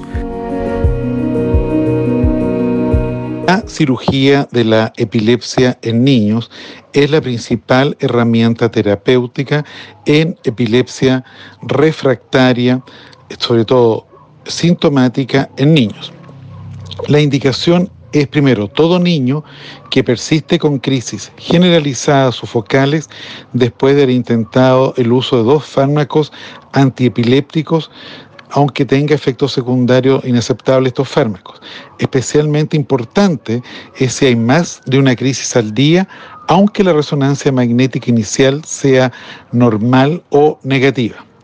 En niños bajo dos años, quienes tienen un cerebro en desarrollo, es urgente referir para prevenir el retraso del desarrollo y la encefalopatía epiléptica, especialmente si hay crisis diarias. Y existe un tercer grupo de casos especiales donde uno hace los estudios e inmediatamente encuentra que el paciente es portador de una epilepsia sintomática del lóbulo temporal o una displasia cortical o el niño presenta un tumor asociado a las crisis, una esclerosis tuberosa, un síndrome de Sturge-Weber, una hemimegalencefalia o una encefalitis de Rasmussen, etc. Eh, los países desarrollados hoy por hoy los niños son las personas que más se operan de epilepsia refractaria en relación a los adultos. Y los resultados son espectaculares no solamente en el control de crisis, sino que también en el desarrollo cognitivo y emocional de los niños, o sea, mejorando en forma íntegra su calidad de vida eh, cirugías paliativas para la epilepsia en nuestro centro realizamos, tales como callosotomía y estimuladores vagales, pero son solo un 20% en relación al 80% de las cirugías que hacemos con intención curativa, desde resecciones de, eh, de hemisferectomías, que con una cura de epilepsia de un 80% a displasias corticales y otro tipo de lesiones. Por lo tanto, ¿no es cierto?, tenemos que realizar lo más precozmente posible la cirugía de la epilepsia refractaria en niños.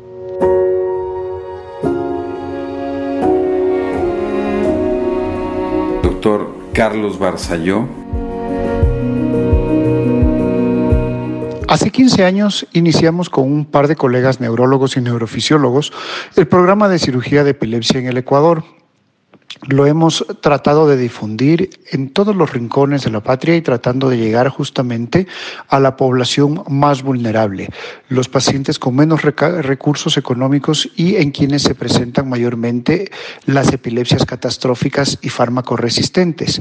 Hemos logrado realizar eh, lobectomías temporales, callosotomías, hemisferectomías funcionales, eh, colocación de nervio vago, el problema justamente sigue siendo el costo.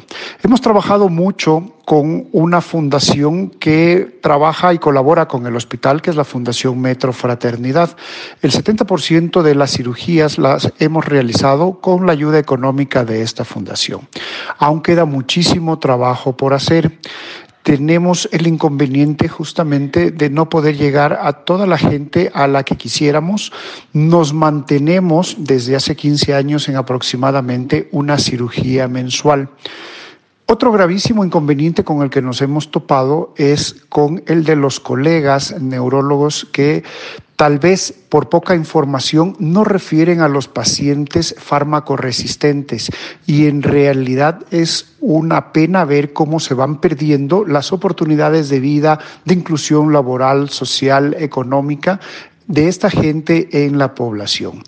Lo hemos eh, intentado de varias formas, tratar de aumentar el número de cirugías, pero ha sido muy difícil llegar a toda la población, tanto médica como población general. Esperamos que en los próximos años se pueda concientizar aún más este trabajo sobre nuestros colegas y la gente pues que padece de epilepsia fármaco resistente y que necesitan una cirugía para poder aliviarse.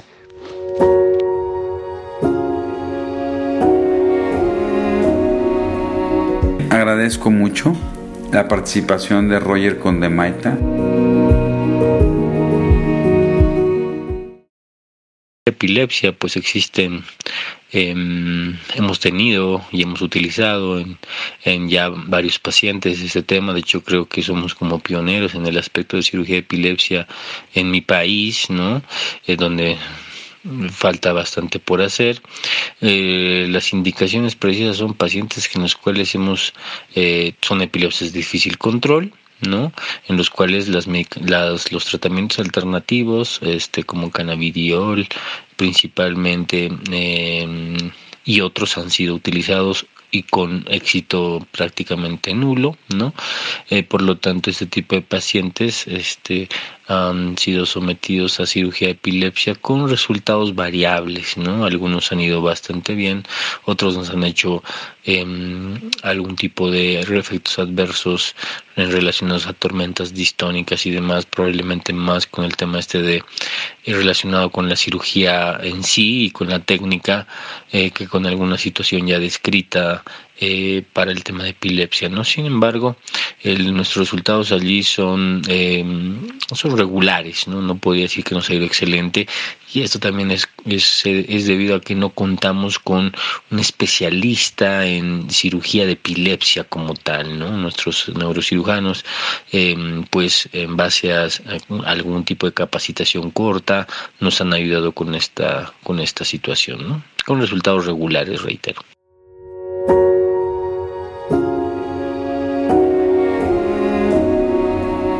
Agradecemos por estarnos escuchando. Qué interesante cada una de las opiniones que tenemos tan diversas y sobre todo cuando podemos escuchar no eh, las conclusiones y el panorama que se tiene entre neurólogos, y neurocirujanos, ¿no? Las diferencias que podemos establecer también entre los diferentes países con los centros de cirugía, que yo creo que es de las situaciones que más lentas han ido en nuestros países, pero que en los últimos 10 años hemos observado un crecimiento importante en centros de cirugía de epilepsia en diferentes em, ciudades latinoamericanas. Desafortunadamente sigue estando solamente en ciudades grandes o en las más importantes de algunos países, pero creo que esto cada vez ha venido ayudando, ¿no? Como bien decía Manuel y como, y como decía Carlos, ¿no? Es muy interesante cómo hay que pujar fuertemente para no estar pensando en eh, la cirugía de epilepsia como la última, el último recurso, ¿no? Cada vez creo que a través de los congresos y de las pláticas como estas, eh, nos hacemos cada vez más conscientes, uno, en la búsqueda de una causa estructural que pueda estar provocando la epilepsia en el niño y que el hecho de descubrir eh, una causa específica como pueden ser displasias focales corticales o tumores o epilepsias del lóbulo temporal cada vez nos llevan a que no esperemos mucho tiempo, sabiendo que son difíciles de controlar, que esto puede impactar sobre el desarrollo de los pequeños y que definitivamente eh, el control de las crisis y de una, adecuada cirugía temprana no solo ayuda a, a la cura en algunos casos de la epilepsia, a una gran regulación, sino mejorar muchísimo la calidad de vida, ¿no? Las experiencias que tenemos en México con Mario Alonso, uno de los mejores neurocirujanos para la epilepsia, ¿no? O de los casos presentados por Carlos o Manuel, ¿no? O la gente que está haciendo en Colombia con Orlando y con Jaime. Es muy interesante cómo cada vez tenemos experiencias mucho más agradables en candidatos a cirugía de epilepsia. Habrá que entender que no en todos los casos es una cirugía curativa, sigue existiendo la cirugía de epilepsia paliativa que sigue siendo muy útil en algunos casos, sobre todo las callosotomías para pacientes que no responden de manera adecuada a todos los tratamientos alternativos que hemos comentado, ¿no? Tratamientos nuevos, farmacológicos, al uso de cannabis o de cetogénica y también eh, el hecho de contar con una mayor cantidad de eh, cirujanos especialistas, neurocirujanos especialistas en cirugía de epilepsia, nos da la confianza de poder establecer tratamientos más tempranos. ¿no? Y si se fijan, esto cada vez ha sido muy eh, empujado por ESPER, ¿no? con LACE y a través de todos los esfuerzos que se han hecho de la Comisión Latinoamericana, ¿no? con una serie de becas ¿no? que lo ha ido llevando, este, sobre todo ahorita muy bien liderado por Patti, ¿no? por Patti Braga en Uruguay, y cómo se ha intentado establecer y favorecer eh, pues, todos esos empujes ¿no? para mejorar. Em, yo no sé qué tanta experiencia se esté teniendo ¿no? En, en, los diferentes países y la gente que nos esté escuchando, pero yo creo que entre más conocemos ¿no? y cada vez actualizamos más los métodos diagnósticos con resonancias magnéticas mucho más precisas y cada vez teniendo más en mente eh, la búsqueda de lesiones estructurales como ah, siempre nos enseñó Maralisa Guerreiro, ¿no? la gente de Campinas, que, que es muy interesante que el descubrir una displasia focal cortical no se tiene que llegar hasta la vida del adulto con un descontrol de crisis cada determinado tiempo, sino que el poder eh, plantear un tratamiento quirúrgico temprano es muy favorecedor, bien lo decía Manuel, sobre todo en menores de dos años de vida, creo que, que cambia el curso totalmente de la calidad, ¿no? Sí, desafortunadamente creo que es de las áreas más pobres que tenemos y de menor desarrollo en Latinoamérica, ¿no? Que también desafortunadamente es una situación bastante costosa, ¿no? Y que no se puede tener una accesibilidad en muchos países para mucha gente, pero yo creo que conforme sigamos avanzando y cada vez las estrategias demuestren ser mucho más favorecedoras, eh, esperamos que cada vez se cuente con mucho más apoyos para los de los gobiernos en Latinoamérica para poder establecer este tratamiento terapéutico de una manera mucho más temprana. ¿no? También es interesante cómo cada vez se tiene más experiencia en el uso de niños con el estimulador vagal. Espero que hagamos pronto una sesión de preguntas latinoamericanas entre los expertos de, de lesiones vagales ¿no? para poder establecer este pues una intervención más temprana. Sigue siendo muy costoso, en, en, algunos países pues es inalcanzable, en algunos otros tienen un buen apoyo para eso y finalmente creo que lo importante es pensarlo ¿no? y poder hacer un ofrecimiento este, temprano a la familia para la regulación y control. Vienen otras este, estrategias terapéuticas no mucho más avanzadas como son estimuladores cerebrales profundos, pero creo que todavía estamos... Eh, pues muy lejanos en Latinoamérica de poder llegar a eso. Sin embargo, hay otras estrategias muy accesibles y con eh, neurocirujanos muy experimentados, ¿no?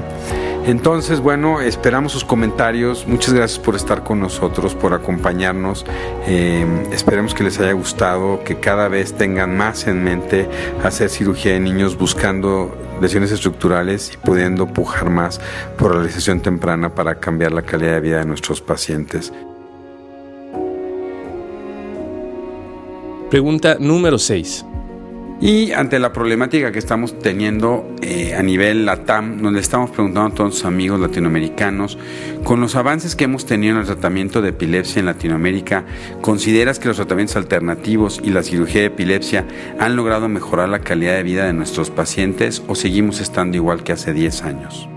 El doctor Luis Carlos Mayor. La calidad de vida de nuestros pacientes viene mejorando viene mejorando en la medida en que tenemos más amplia gama de tratamientos, en donde no todo es medicamento, en donde pacienticos en algunos casos se nos benefician con dietas y en donde la cirugía bien hecha es una alternativa. El problema en Latinoamérica es la gran diferencia en cada país. Y yo tengo la oportunidad de viajar mucho por Latinoamérica y ver cada país cómo funciona. Y me permite ver algo que comenté anteriormente es países como México, hoy en día Colombia, Chile, Argentina, posiblemente Uruguay, tienen más gente con experiencia, se hace mayor cirugía, se hace mayor intervención en los pacientes con epilepsia y otros países están en una gran desventaja por eh, la falta de recursos.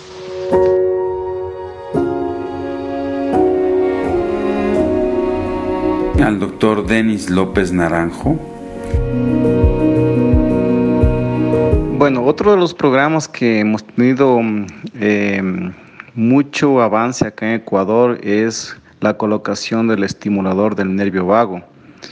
Eh, tenemos ya una serie de casos que eh, tenemos la tenemos la oportunidad de ver si presentamos en el Congreso Latinoamericano de Epilepsia en, Medellín, en Colombia. Eh, tenemos una serie de 20 casos eh, eh, manejados en los dos ámbitos, tanto público y privado. dentro de esa, de esa casuística que tenemos, dentro de mis pacientes personalmente, tenemos como 10 pacientes que han sido sometidos a la colocación del estimulador del nervio vago. Eh, este tipo de procedimiento nos ha dado una calidad y control de las convulsiones, tanto para el paciente como para la familia, y mm, ha habido ese, ese avance en ese punto. Pero de igual manera, creo que recalcado por varias ocasiones el gran problema que hay es el costo que significa el estimulador del nervio vago. En forma privada es casi, casi imposible que una familia eh, compre el aparato, ya que acá en Ecuador bordea aproximadamente entre los 40 mil a 50 mil dólares solo el, el estimulador del nervio vago aparte de eso de la intervención y, la hospitalización. Entonces, en forma privada es muy difícil que se llegue a colocar eh, este tipo de dispositivo. Pero en la parte pública se lo puede colocar ya que el Estado eh, da esa oportunidad de, que ciertos pacientes que sean candidatos a la colocación del, del estimulador de nervio vago sean colocados y teniendo un control muy importante con calidad de vidas de vida perdón, que, que ha tenido un impacto tanto para el paciente como para la familia.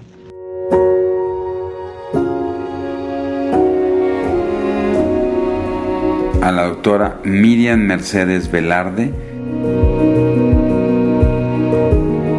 Se ha mejorado mucho la calidad de vida de nuestros pacientes con epilepsia en la medida que tenemos todos estos tratamientos de alternativos y que la ciencia nos da en cada oportunidad.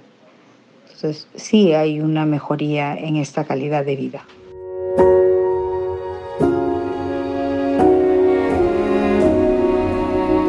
El doctor Gastón Schmidt Bacaflores. Respecto a la calidad de vida de los pacientes epilépticos de la edad pediátrica, Considero que a pesar de los avances en el diagnóstico, en el tratamiento y en el pronóstico de esta enfermedad, aún nos queda mucho por hacer respecto a la, calidad de vida. Son niños que generalmente son discriminados por sus pares en, los colegios. A veces incluso tenemos que ir a explicar a los, a los, a los profesores el tipo de epilepsia y el por qué el niño tiene alguna crisis ocasionalmente durante las clases son, eh, son personas que tienen mucha limitación en algún tipo de actividades, particularmente en el área deportiva, en, el, en, el, en la natación, en, algunos, e incluso en algunos otros, otros deportes como, como, como puede ser eh, eh, el escalar, escalar montañas. Em, me parece que nos queda mucho por hacer respecto a que esta persona se sienta mejor mejor controlada y segura de sí misma de no tener, de, no tener crisis y de tener una vida lo más normal posible eh, dentro de su, de su ambiente eh, escolar, de su ambiente, de su ambiente deportivo, de su ambiente social.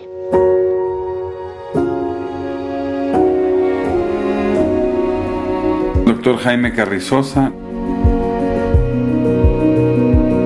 Sin duda alguna, la disponibilidad de los medicamentos antiepilépticos, la dieta cetogénica y las diferentes opciones quirúrgicas han podido mejorar o influir en la calidad de vida de nuestros pacientes. No obstante, se debe tener en cuenta que la calidad de vida no solo depende del tratamiento farmacológico o quirúrgico, hay que tratar también la comorbilidad, la parte de inclusión laboral, escolar, social, en diferentes eventos eh, de la vida diaria de nuestros pacientes, para lograr decir que realmente hay un impacto en la calidad de vida. De lo contrario, estaríamos limitando la calidad de vida solamente a la adherencia a algún tratamiento farmacológico. Por otro lado, tenemos que ver eh, la posibilidad de garantizar la adherencia al tratamiento, así como la parte de control de efectos secundarios de los mismos, para poder decir que verdaderamente hay una mejoría completa en la calidad de vida de nuestros pacientes.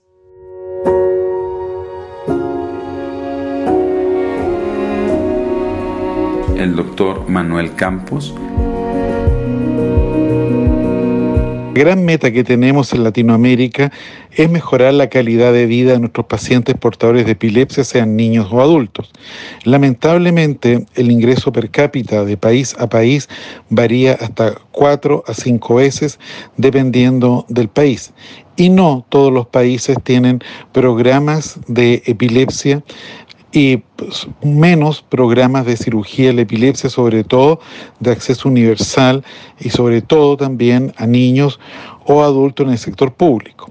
Dado lo anterior, aún tenemos un gran desafío por delante en darle a los pacientes la posibilidad de acceder por lo menos a las cuatro moléculas básicas, más las dos moléculas más nuevas, entre comillas, y de amplio uso, como en la motrigina y levetiracetam, así como desarrollar centros de cirugía de la epilepsia. Lamentablemente, los centros de neurocirugía postergan a los pacientes de cirugía de la epilepsia por ser cirugías electivas y son reemplazados por pacientes con tumores, hemorragias, etcétera, debido a la falencia de camas quirúrgicas o de neurocirujanos entrenados en cirugía de la epilepsia. Por lo tanto, nos queda un gran reto por delante para los próximos años, tanto en el tratamiento farmacológico como neuroquirúrgico para nuestros pacientes portadores de epilepsia.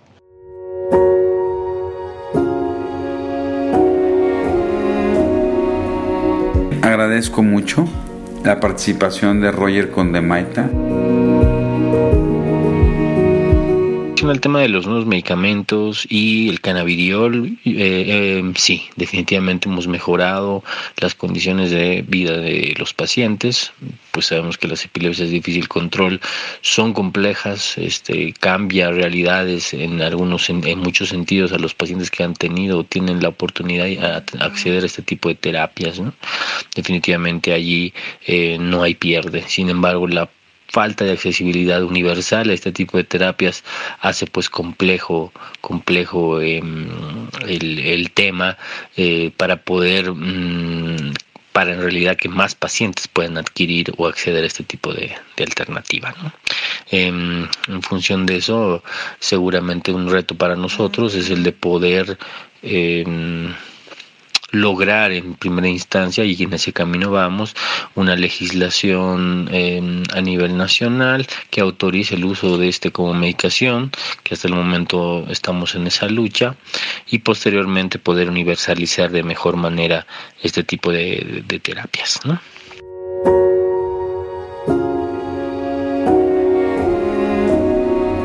Comparto ¿no? muchísimo algunas visiones que aunque desafortunadamente no hayamos alcanzado todavía la posibilidad de tratar a todos los pacientes con medicamentos de la nueva generación que tienen menos efectos secundarios, definitivamente sí creo que esto ha mejorado la situación de los pacientes.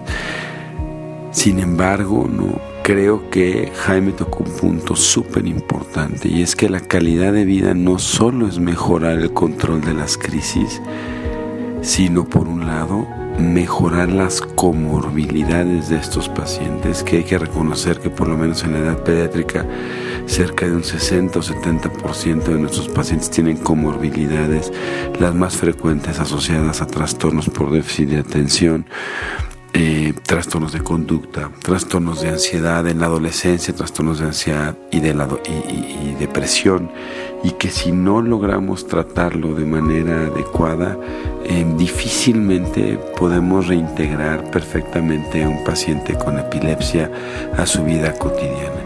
Y yo creo que la otra cosa muy importante sobre calidad de vida y viendo las escalas, lo que uno ve, es cuál es la percepción de los padres y de la sociedad sobre los pacientes con epilepsia hacia el futuro. O sea, en realidad les damos una apertura, tenemos una pueden ir al colegio sin tener ningún problema cuando uno les avisa a los, a los profesores que tienen epilepsia, qué tanto estigma genera en la sociedad llevar a un niño con epilepsia, si se va a ir de un campamento, si tiene que tomar tratamiento, en general hay una gran limitante por parte de la sociedad, que eso es lo que estigmatiza el proceso incluso para muchos deportes, aún en muchos países sigue siendo un problema, sigue siendo todavía en muchas de nuestras regiones donde la población indígena todavía es grande, eh, una gran carga de misticismo ¿no? y, de, cuestiones de este tipo. Entonces es muy interesante, yo creo que Jaime tocó un punto importantísimo, la calidad de vida de nuestros pacientes va mucho más allá. Muchos de los trabajos que hemos hecho con Miriam Velarde, con Marita Calderón en, Perú, em, con la gente de Honduras, de Costa Rica, con Rocío Quesada, ¿no? Eh, que hemos trabajado durante varios años intentando ver la manera de hacer estas comorbilidades, incluso en un par de ocasiones que hemos tenido la oportunidad de sentarnos junto con Andy Kanner. Em, la realidad es que platicando sobre todos estos temas, pues los tratamientos combinados, ¿no? Y las pobres experiencias o las pocas experiencias que hemos tenido en otras índoles. Entonces yo creo que sí, sí hemos logrado impactar sobre la calidad de vida, hemos mejorado la calidad de vida de nuestros pacientes, pero definitivamente tenemos que seguir trabajando y no solo sobre el reconocimiento de las epilepsias, sino es súper interesante que el reconocimiento de las comorbilidades y de los apoyos a los padres y a la sociedad es prácticamente nula. Esperemos que estos esfuerzos que estamos intentando realizar sobre eh, los impactos en la sociedad y los pequeños esfuerzos que todos hacemos desde los capítulos latinoamericanos de epilepsia y las sociedades de neurología vayan teniendo y ganando adeptos poco a poco para, para ir mejorando paulatinamente en la ganancia. Y por último, vamos con la pregunta número 7. Hoy, celebrando el Día Mundial de las Epilepsias, es muy importante saber si con todas estas nuevas situaciones que hemos vivido, los nuevos tratamientos farmacológicos, las nuevas alternativas y la cirugía de epilepsia, estamos pidiendo que nos compartan su visión sobre el futuro de las epilepsias en Latinoamérica, es decir, hacia dónde nos dirigimos y menciónanos por favor cuáles son los grandes retos a los que nos tenemos que enfrentar y si los podremos lograr resolver. Muchas gracias el doctor Luis Carlos Mayor. El futuro de nuestros pacientes y en Latinoamérica yo lo veo optimista. Lo veo optimista en el sentido de que estamos haciendo mayor conciencia. Ah, en los últimos años hemos logrado, gracias a colaboración ah, del caso de México eh, y de otros países, em, el que estemos avanzando, tengamos eh, mayor conocimiento de la importancia de que haya neuropediatras, epileptólogos, neurólogos, epileptólogos y cirujanos con entrenamiento adecuado en cirugía de epilepsia y con el conocimiento de las patologías, vamos logrando mejores resultados.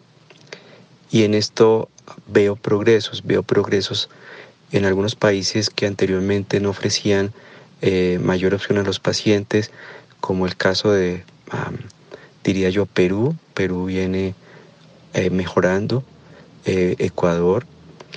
Y en todas mis anteriores preguntas olvidé Brasil. Brasil es un país que yo aprecio muchísimo, en donde obviamente hay una también gran diferencia que ocurre como en toda Latinoamérica entre las zonas rurales y las urbanas, pero con unos epileptólogos excelentes, con grandes centros, en donde hay un eh, buen, buen conocimiento de qué es lo que hay que hacer.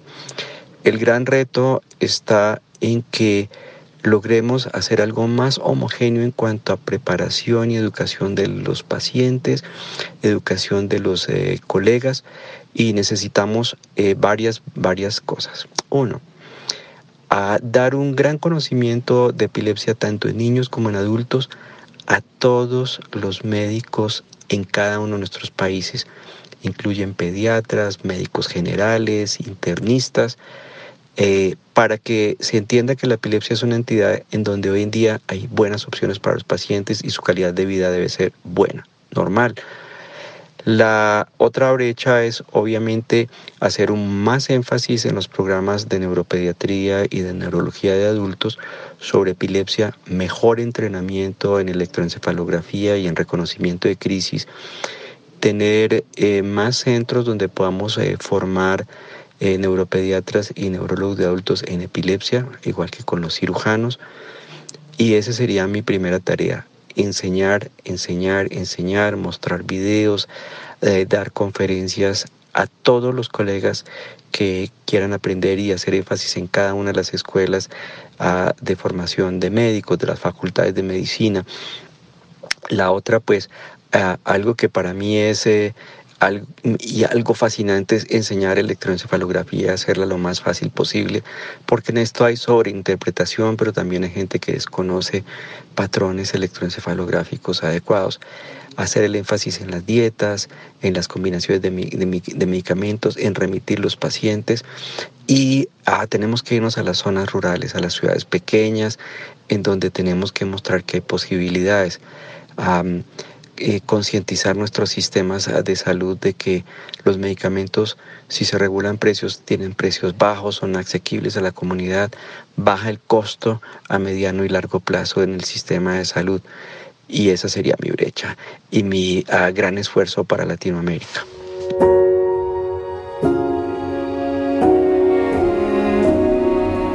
Al doctor Denis López Naranjo. Sin duda, la epilepsia sigue siendo un reto que mm, como neurólogos que somos, em, tratamos de buscar esa, no solo ese control, sino esa cura de la epilepsia. Em, mucha gente piensa y sigue siendo estigmatizada la epilepsia de que es una enfermedad que va a tener toda la vida.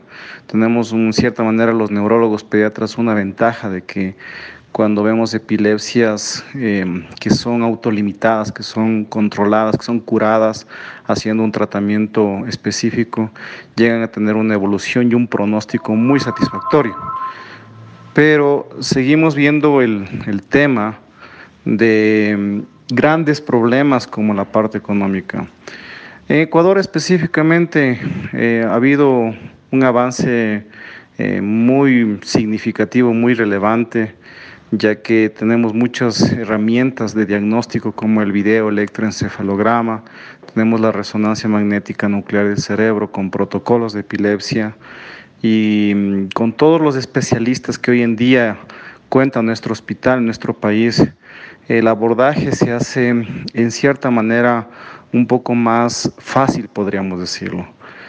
Pero sigue siendo ese reto, eh, yo no pierdo nunca la, esperanza de que algún momento vayamos a tener un control más, eh, con un porcentaje más adecuado independientemente de los tipos de epilepsia. Eh, espero que nuestra que nuestro desarrollo científico se vaya buscando ese objetivo y rompiendo esas brechas que tenemos y esos, esos momentos de, de felicidad que a veces nos dan cuando los pacientes llegan y con sus familias nos dicen que ya no, ya no ha presentado convulsiones el paciente. Muchísimas gracias, doctor, por, la, por las preguntas y por la oportunidad de transmitir nuestra experiencia acá en Ecuador y espero que sea de mucha, de mucha utilidad estas respuestas que, que he tenido a su entrevista. Muchísimas gracias.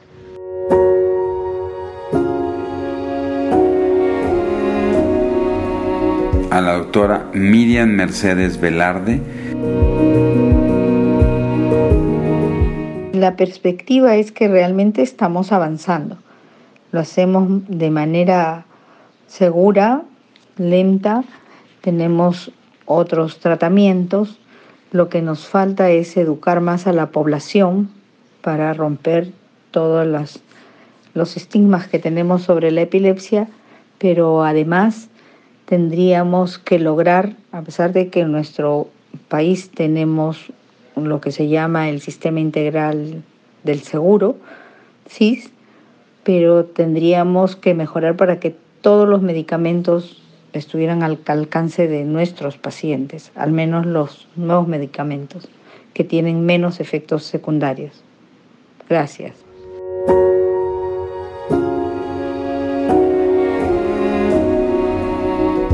Gastón Schmidt Bacaflores.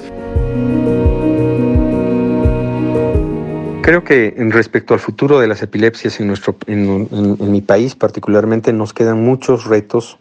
Desestigmatizar la, el concepto de epilepsia, quitarle em, todo ese componente animista y, mágico que tiene la epilepsia, lograr, em, lograr que los medicamentos eh, sean adecuados a, cada tipo de epilepsia y uno puede escoger adecuadamente el, tipo de, medicamentos según la epilepsia de cada, de cada, de cada paciente. Esto implicaría eh, disminuir los costos de, de llegada de los, de los nuevos medicamentos.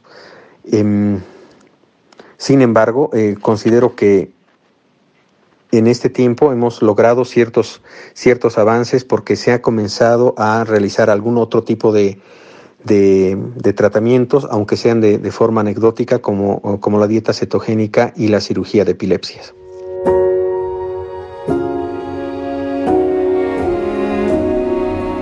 Doctor Jaime Carrizosa. América Latina enfrenta en el campo de la epilepsia unos problemas de salud pública impresionantes. Seguimos teniendo muchas causas sintomáticas prevenibles de epilepsia. Me refiero ahí a el cuidado prenatal, perinatal con la asfixia neonatal y la prematurez, la parte de infecciones tipo neurocisticercosis y otras infecciones uh, parasitarias y no parasitarias de origen tropical, la alta accidentalidad automovilística, la violencia inusitada en muchos de nuestros países que dejan como secuelas personas con epilepsia. Nuestro enfoque debería ir encaminado a cómo reducir gran parte de esas causales de epilepsias prevenibles y que no solo dependen del sector médico, sino de un sector de trabajo conjunto. Con ello lograríamos reducir probablemente cerca de la mitad o un poco más de la mitad de la incidencia de eh, enfermedades que producen epilepsia causadas por uh, situaciones completamente prevenibles.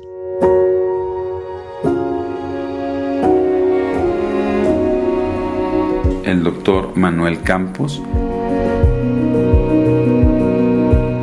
Los grandes retos que tenemos en Latinoamérica para el tratamiento integral de las epilepsias es primero que todos los países puedan disponer de las seis moléculas básicas. Fenobarbital, fenitoína, carbamazepina, liberación prolongada, ácido valproico, liberación prolongada idealmente, así como la motrigina y levetiracetam. Dado que algunos de estos medicamentos son de costos más elevados, lo ideal es que toda Latinoamérica pudiera comprar estos fármacos a través de la Organización Panamericana de la Salud, OPS, como se realiza también con los fármacos para el SIDA y otras patologías. Eh, además, realizar un entrenamiento para los médicos tanto especialistas como no especialistas de la atención primaria, para que ellos sean capaces de diagnosticar y tratar a las epilepsias logrando con esto un control de dos tercios de todos los pacientes. Tercero, lograr identificar el tercio de pacientes de epilepsia refractaria para rápidamente realizar en ellos resonancia magnética cerebro y estudios prequirúrgicos para ver si son factibles de realizar una cirugía para curar su epilepsia, dado que el éxito de la cirugía de la epilepsia, dependiendo la causa, puede dejar entre un 60 a 70% de los pacientes, sean niños o adultos, libres de crisis para toda la vida tenemos ahí el reto importante de crear conciencia tanto en los neurocirujanos como en las personas de que la cirugía de la epilepsia es una gran herramienta. Pero no tenemos que descuidar la otra parte, que son las comorbilidades de la epilepsia, tales como eventualmente problemas cognitivos o problemas del ánimo que pueden afectar a las personas que tienen crisis epilépticas. Recuerden que los fármacos antipilépticos no son antipilépticos, lo que hacen es estabilizar las neuronas para que los pacientes no tengan crisis. Realmente los fármacos son anticrisis y nosotros, nosotros y los pacientes tenemos que saber por qué el paciente tiene crisis epiléptica, cuál es su causa, porque el pronóstico y tratamiento depende de la causa de la epilepsia.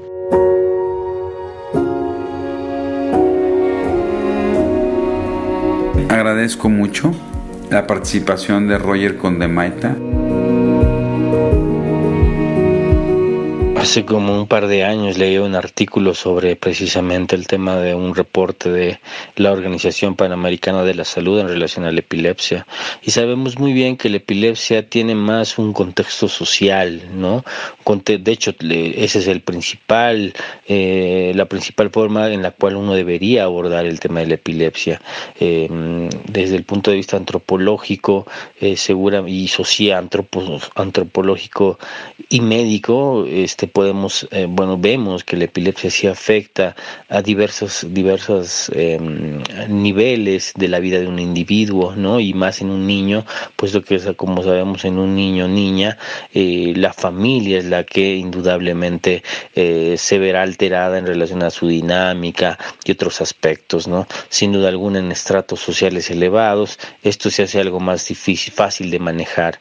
En estratos sociales este, bajos, pues esto se torna en una barrera tan grande que imposibilita inclusive desde el tema del diagnóstico y su reconocimiento adecuado hasta una, eh, la búsqueda de un tratamiento eh, de la mejor forma, ¿no? Entonces, y más en nuestros países en los cuales en su gran mayoría tenemos problemas en este aspecto, ¿no? Sin duda alguna es un reto eh, y será un reto en los siguientes años a nivel de gobierno poder mejorar las condiciones de vida y demostrar muestra que cuando uno mejora esos aspectos que son las determinantes de la salud, sin duda alguna puede mejorar em, los aspectos de accesibilidad y búsqueda de información y búsqueda de un adecuado tratamiento en caso de que el paciente no tenga un buen control de las crisis, lo cual mejorará sin duda alguna la calidad de vida de estos pacientes, ¿no? Entonces, eh, no podemos dividir lo social eh, en el tema epiléptico, ¿no? Y en nuestros países con más razón ahora.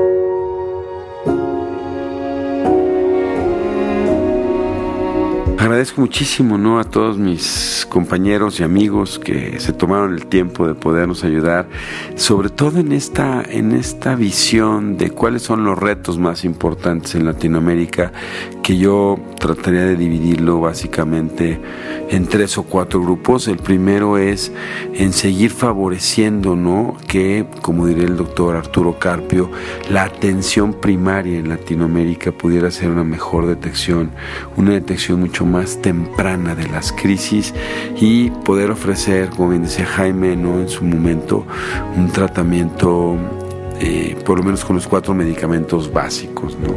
Y seguir soñando en que podemos tener centros de epilepsia en cada uno de los países, no solo en las ciudades, em, en las capitales, sino poder tener tres o cuatro ¿no? ciudades donde se puede ofrecer de manera importante tratamientos para hacer un adecuado abordaje de la epilepsia, que podamos tener equipos de videoelectroencefalografía y de imagen adecuada y que podamos tener un cirujano epileptólogo, por lo menos un neurocirujano entrenado en cirugía de epilepsia, que pueda ofrecer tratamientos tempranos. ¿no?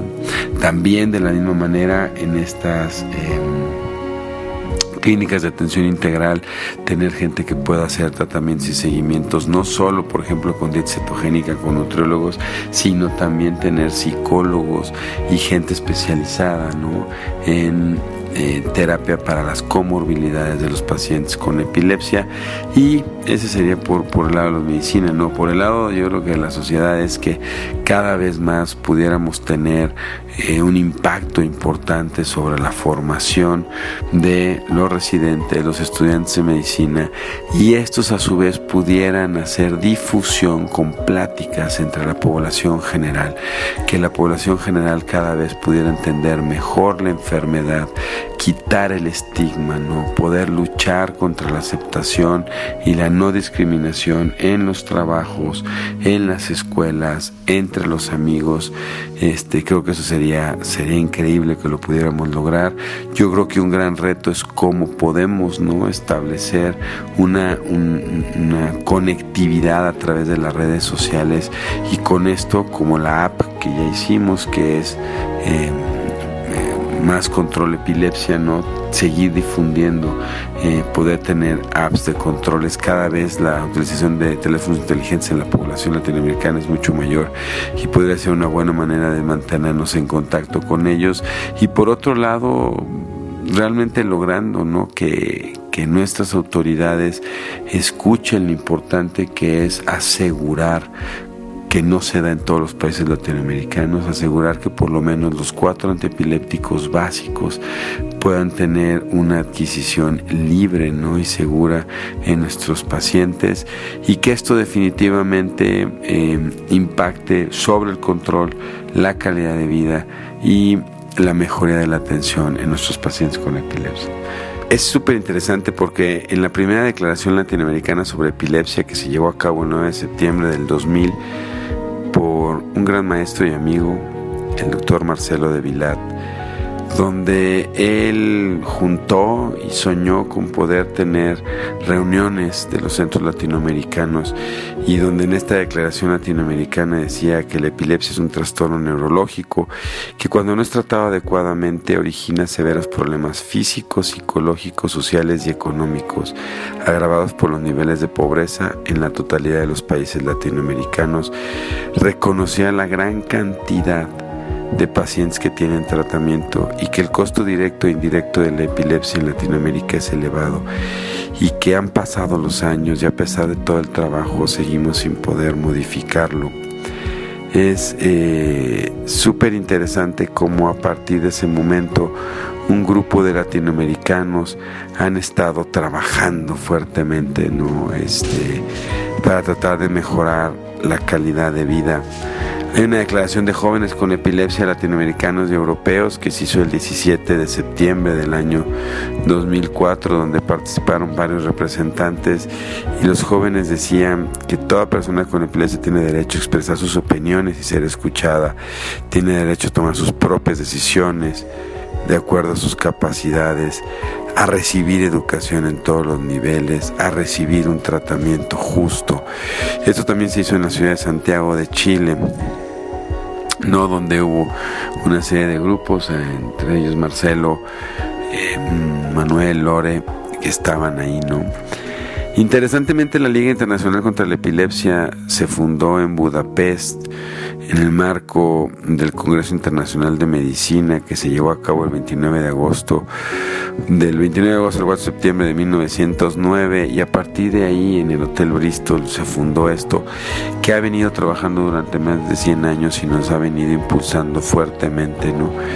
Y y como les decía yo, Marcelo no de Vilat, a partir de ese momento eh, del 2000, empezó a empujar fuertemente el hecho de poder establecer reuniones que nos unieran. A partir de ese momento eh, se empieza a trabajar fuertemente, ¿no? Eh, se hace un segundo congreso en Foz de Iguazú, en Brasil, y luego viene el tercer Congreso Latinoamericano de Epilepsia en julio de 2004, que fue en la Ciudad de México, donde eh, siendo el, presidente Giuliano Avanzini, un gran tipo italiano, eh, estaba la doctora Lilia Núñez y el doctor Juvenal Gutiérrez, ¿no? Eh, se pudo establecer una reunión muy satisfactoria un trabajo súper interesante. Después se hizo el encuentro en Guatemala en septiembre del 2006, eh, donde estuvo nuestro amigo Henry Stokes, que en paz descanse. Habrá que reconocer que en los últimos mm, dos años se nos han ido gente muy valiosa. Hace poco el doctor Henry Stokes, hace un poco más de tiempo Marcelo y Natalio Fejerman, probablemente dos de los de los de las personas, ¿no? Junto con Carlos Medina Malo, habrá que reconocer personas que han tenido un impacto muy importante y que trabajaron fuertemente sobre las epilepsias en nuestra región. Eh, luego, este, con Alejandro Scaramelli, ¿no? Con Patricia Braga y Alicia Bogats, un hermosísimo congreso en Uruguay en noviembre del 2008 para eh, salir de ahí seguir trabajando fuertemente en la Comisión Latinoamericana. Se empieza a establecer junto con el doctor Manuel Campos, que era el chairman y el secretario general, Patti, el tesorero, el maestro Franz Chávez y Beatriz González de Venezuela. Con Silvia eh, de Argentina, ¿no? y Magda Núñez de Brasil, estamos trabajando fuertemente en estos momentos. Se trabaja sobre el Congreso de Cartagena, ¿no? donde ahí estaba el doctor Nariño, ¿no? Eh, donde está Jaime Carrizosa, Orlando, ¿no? Trabajando fuertemente desde el punto de vista y luego Carlos, Carlos Acevedo, ¿no? Eh, se, em, se, hace un trabajo tan fuerte sobre esto y por la participación de Marco Tulio, ¿no? Eh, en el Congreso Latinoamericano de Epilepsia en Quito, Ecuador, en 2012, se forma ALADE, ¿no? Que, que ALADE em, es, es probablemente, la Academia Latinoamericana de Epilepsia es probablemente una situación que empieza a empujar fuertemente y que ya va a cumplir 10 años de formación y que ha logrado formar muchos muchachos, no jóvenes, interesados sobre la epilepsia y creo que esto es interesantísimo. Y también habrá que decir que en todos estos años, con, digo, un, un esfuerzo, un espíritu increíble de Esper, ¿no? Que decide tomar Esper. Eh, el proceso para formar la Escuela Latinoamericana de Verano de Epilepsia.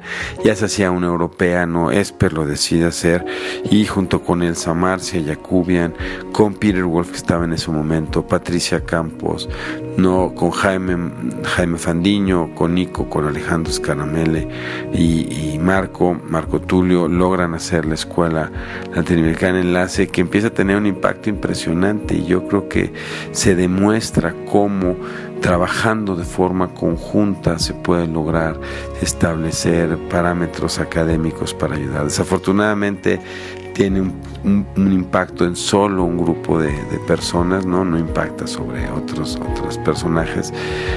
Eh, pero deberíamos aprovechar e intentar a través de las, de las redes sociales poder establecer y emplear esto, ¿no? Eh, habrá que decir que a la par se viene trabajando fuertemente, ¿no? Lilia Núñez eh, trabaja fuertemente con Tomás Mesa y con Carlos Acevedo en todo lo que tiene que ver con el buró y el impacto que se debe tener sobre la gente. Creo que cada vez se tiene una mayor presencia eh, sobre el público, saber cómo llegar y cómo impactar adecuadamente en esto y los trabajos que se han tenido evidentemente sobre las leyes para la epilepsia, sobre todo lo que hizo Jaime Fandino y luego Orlando Carreño, un gran trabajo extraordinario por la ley que tienen en Colombia y Silvia Cochen eh, con los trabajos que hizo en Argentina.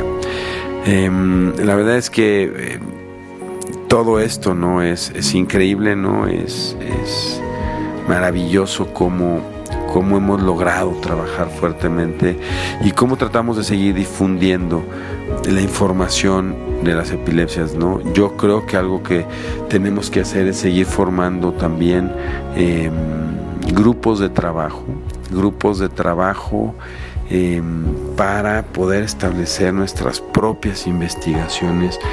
Creo que de repente nos quedamos muy cortos en nuestros pensamientos, aunque la investigación es cara, aunque la investigación es difícil, definitivamente creo que podemos establecer trabajos súper lindos, ¿no? Y ahí está este la gente que hace investigación básica, ¿no? Como Luisa Rocha, que tiene un trabajo maravilloso, ¿no? Junto con todo su grupo, y Esper, ¿no? Que también junto con Elsa Marcia, Laura Aguiloto, que hacen trabajos de investigación muy importantes y que yo creo que tenemos que seguir juntándonos y favoreciendo unir redes, ¿no? Eh, como decía, tiene Esper una, una frase maravillosa que decía, todos somos latinoamericanos, ¿no? Y nos podemos ajustar un poco en lenguaje, en ideología, en idiosincrasia para sacar adelante esto. Entonces yo los invito ¿no? a que sigamos trabajando, eh, a que nos puedan compartir historias, ¿no? Estamos tratando de hacer eh, un libro y de todas las eh, anécdotas que tengamos, ¿no? y ojalá que Manuel, Loren, Patti, Alejandro, Arturo, ¿no? pues tanta gente que anda por ahí nos puede ayudar a conformar una historia para tener una base sólida y de donde podamos formar un futuro. Eh, agradezco muchísimo otra vez a todos los que nos están escuchando. Eh, qué bueno que se interesen por las epilepsias, por seguir luchando contra el estigma y sacando de la sombra las epilepsias y que juntos podamos mejorar la calidad de vida de cada uno de nuestros pacientes.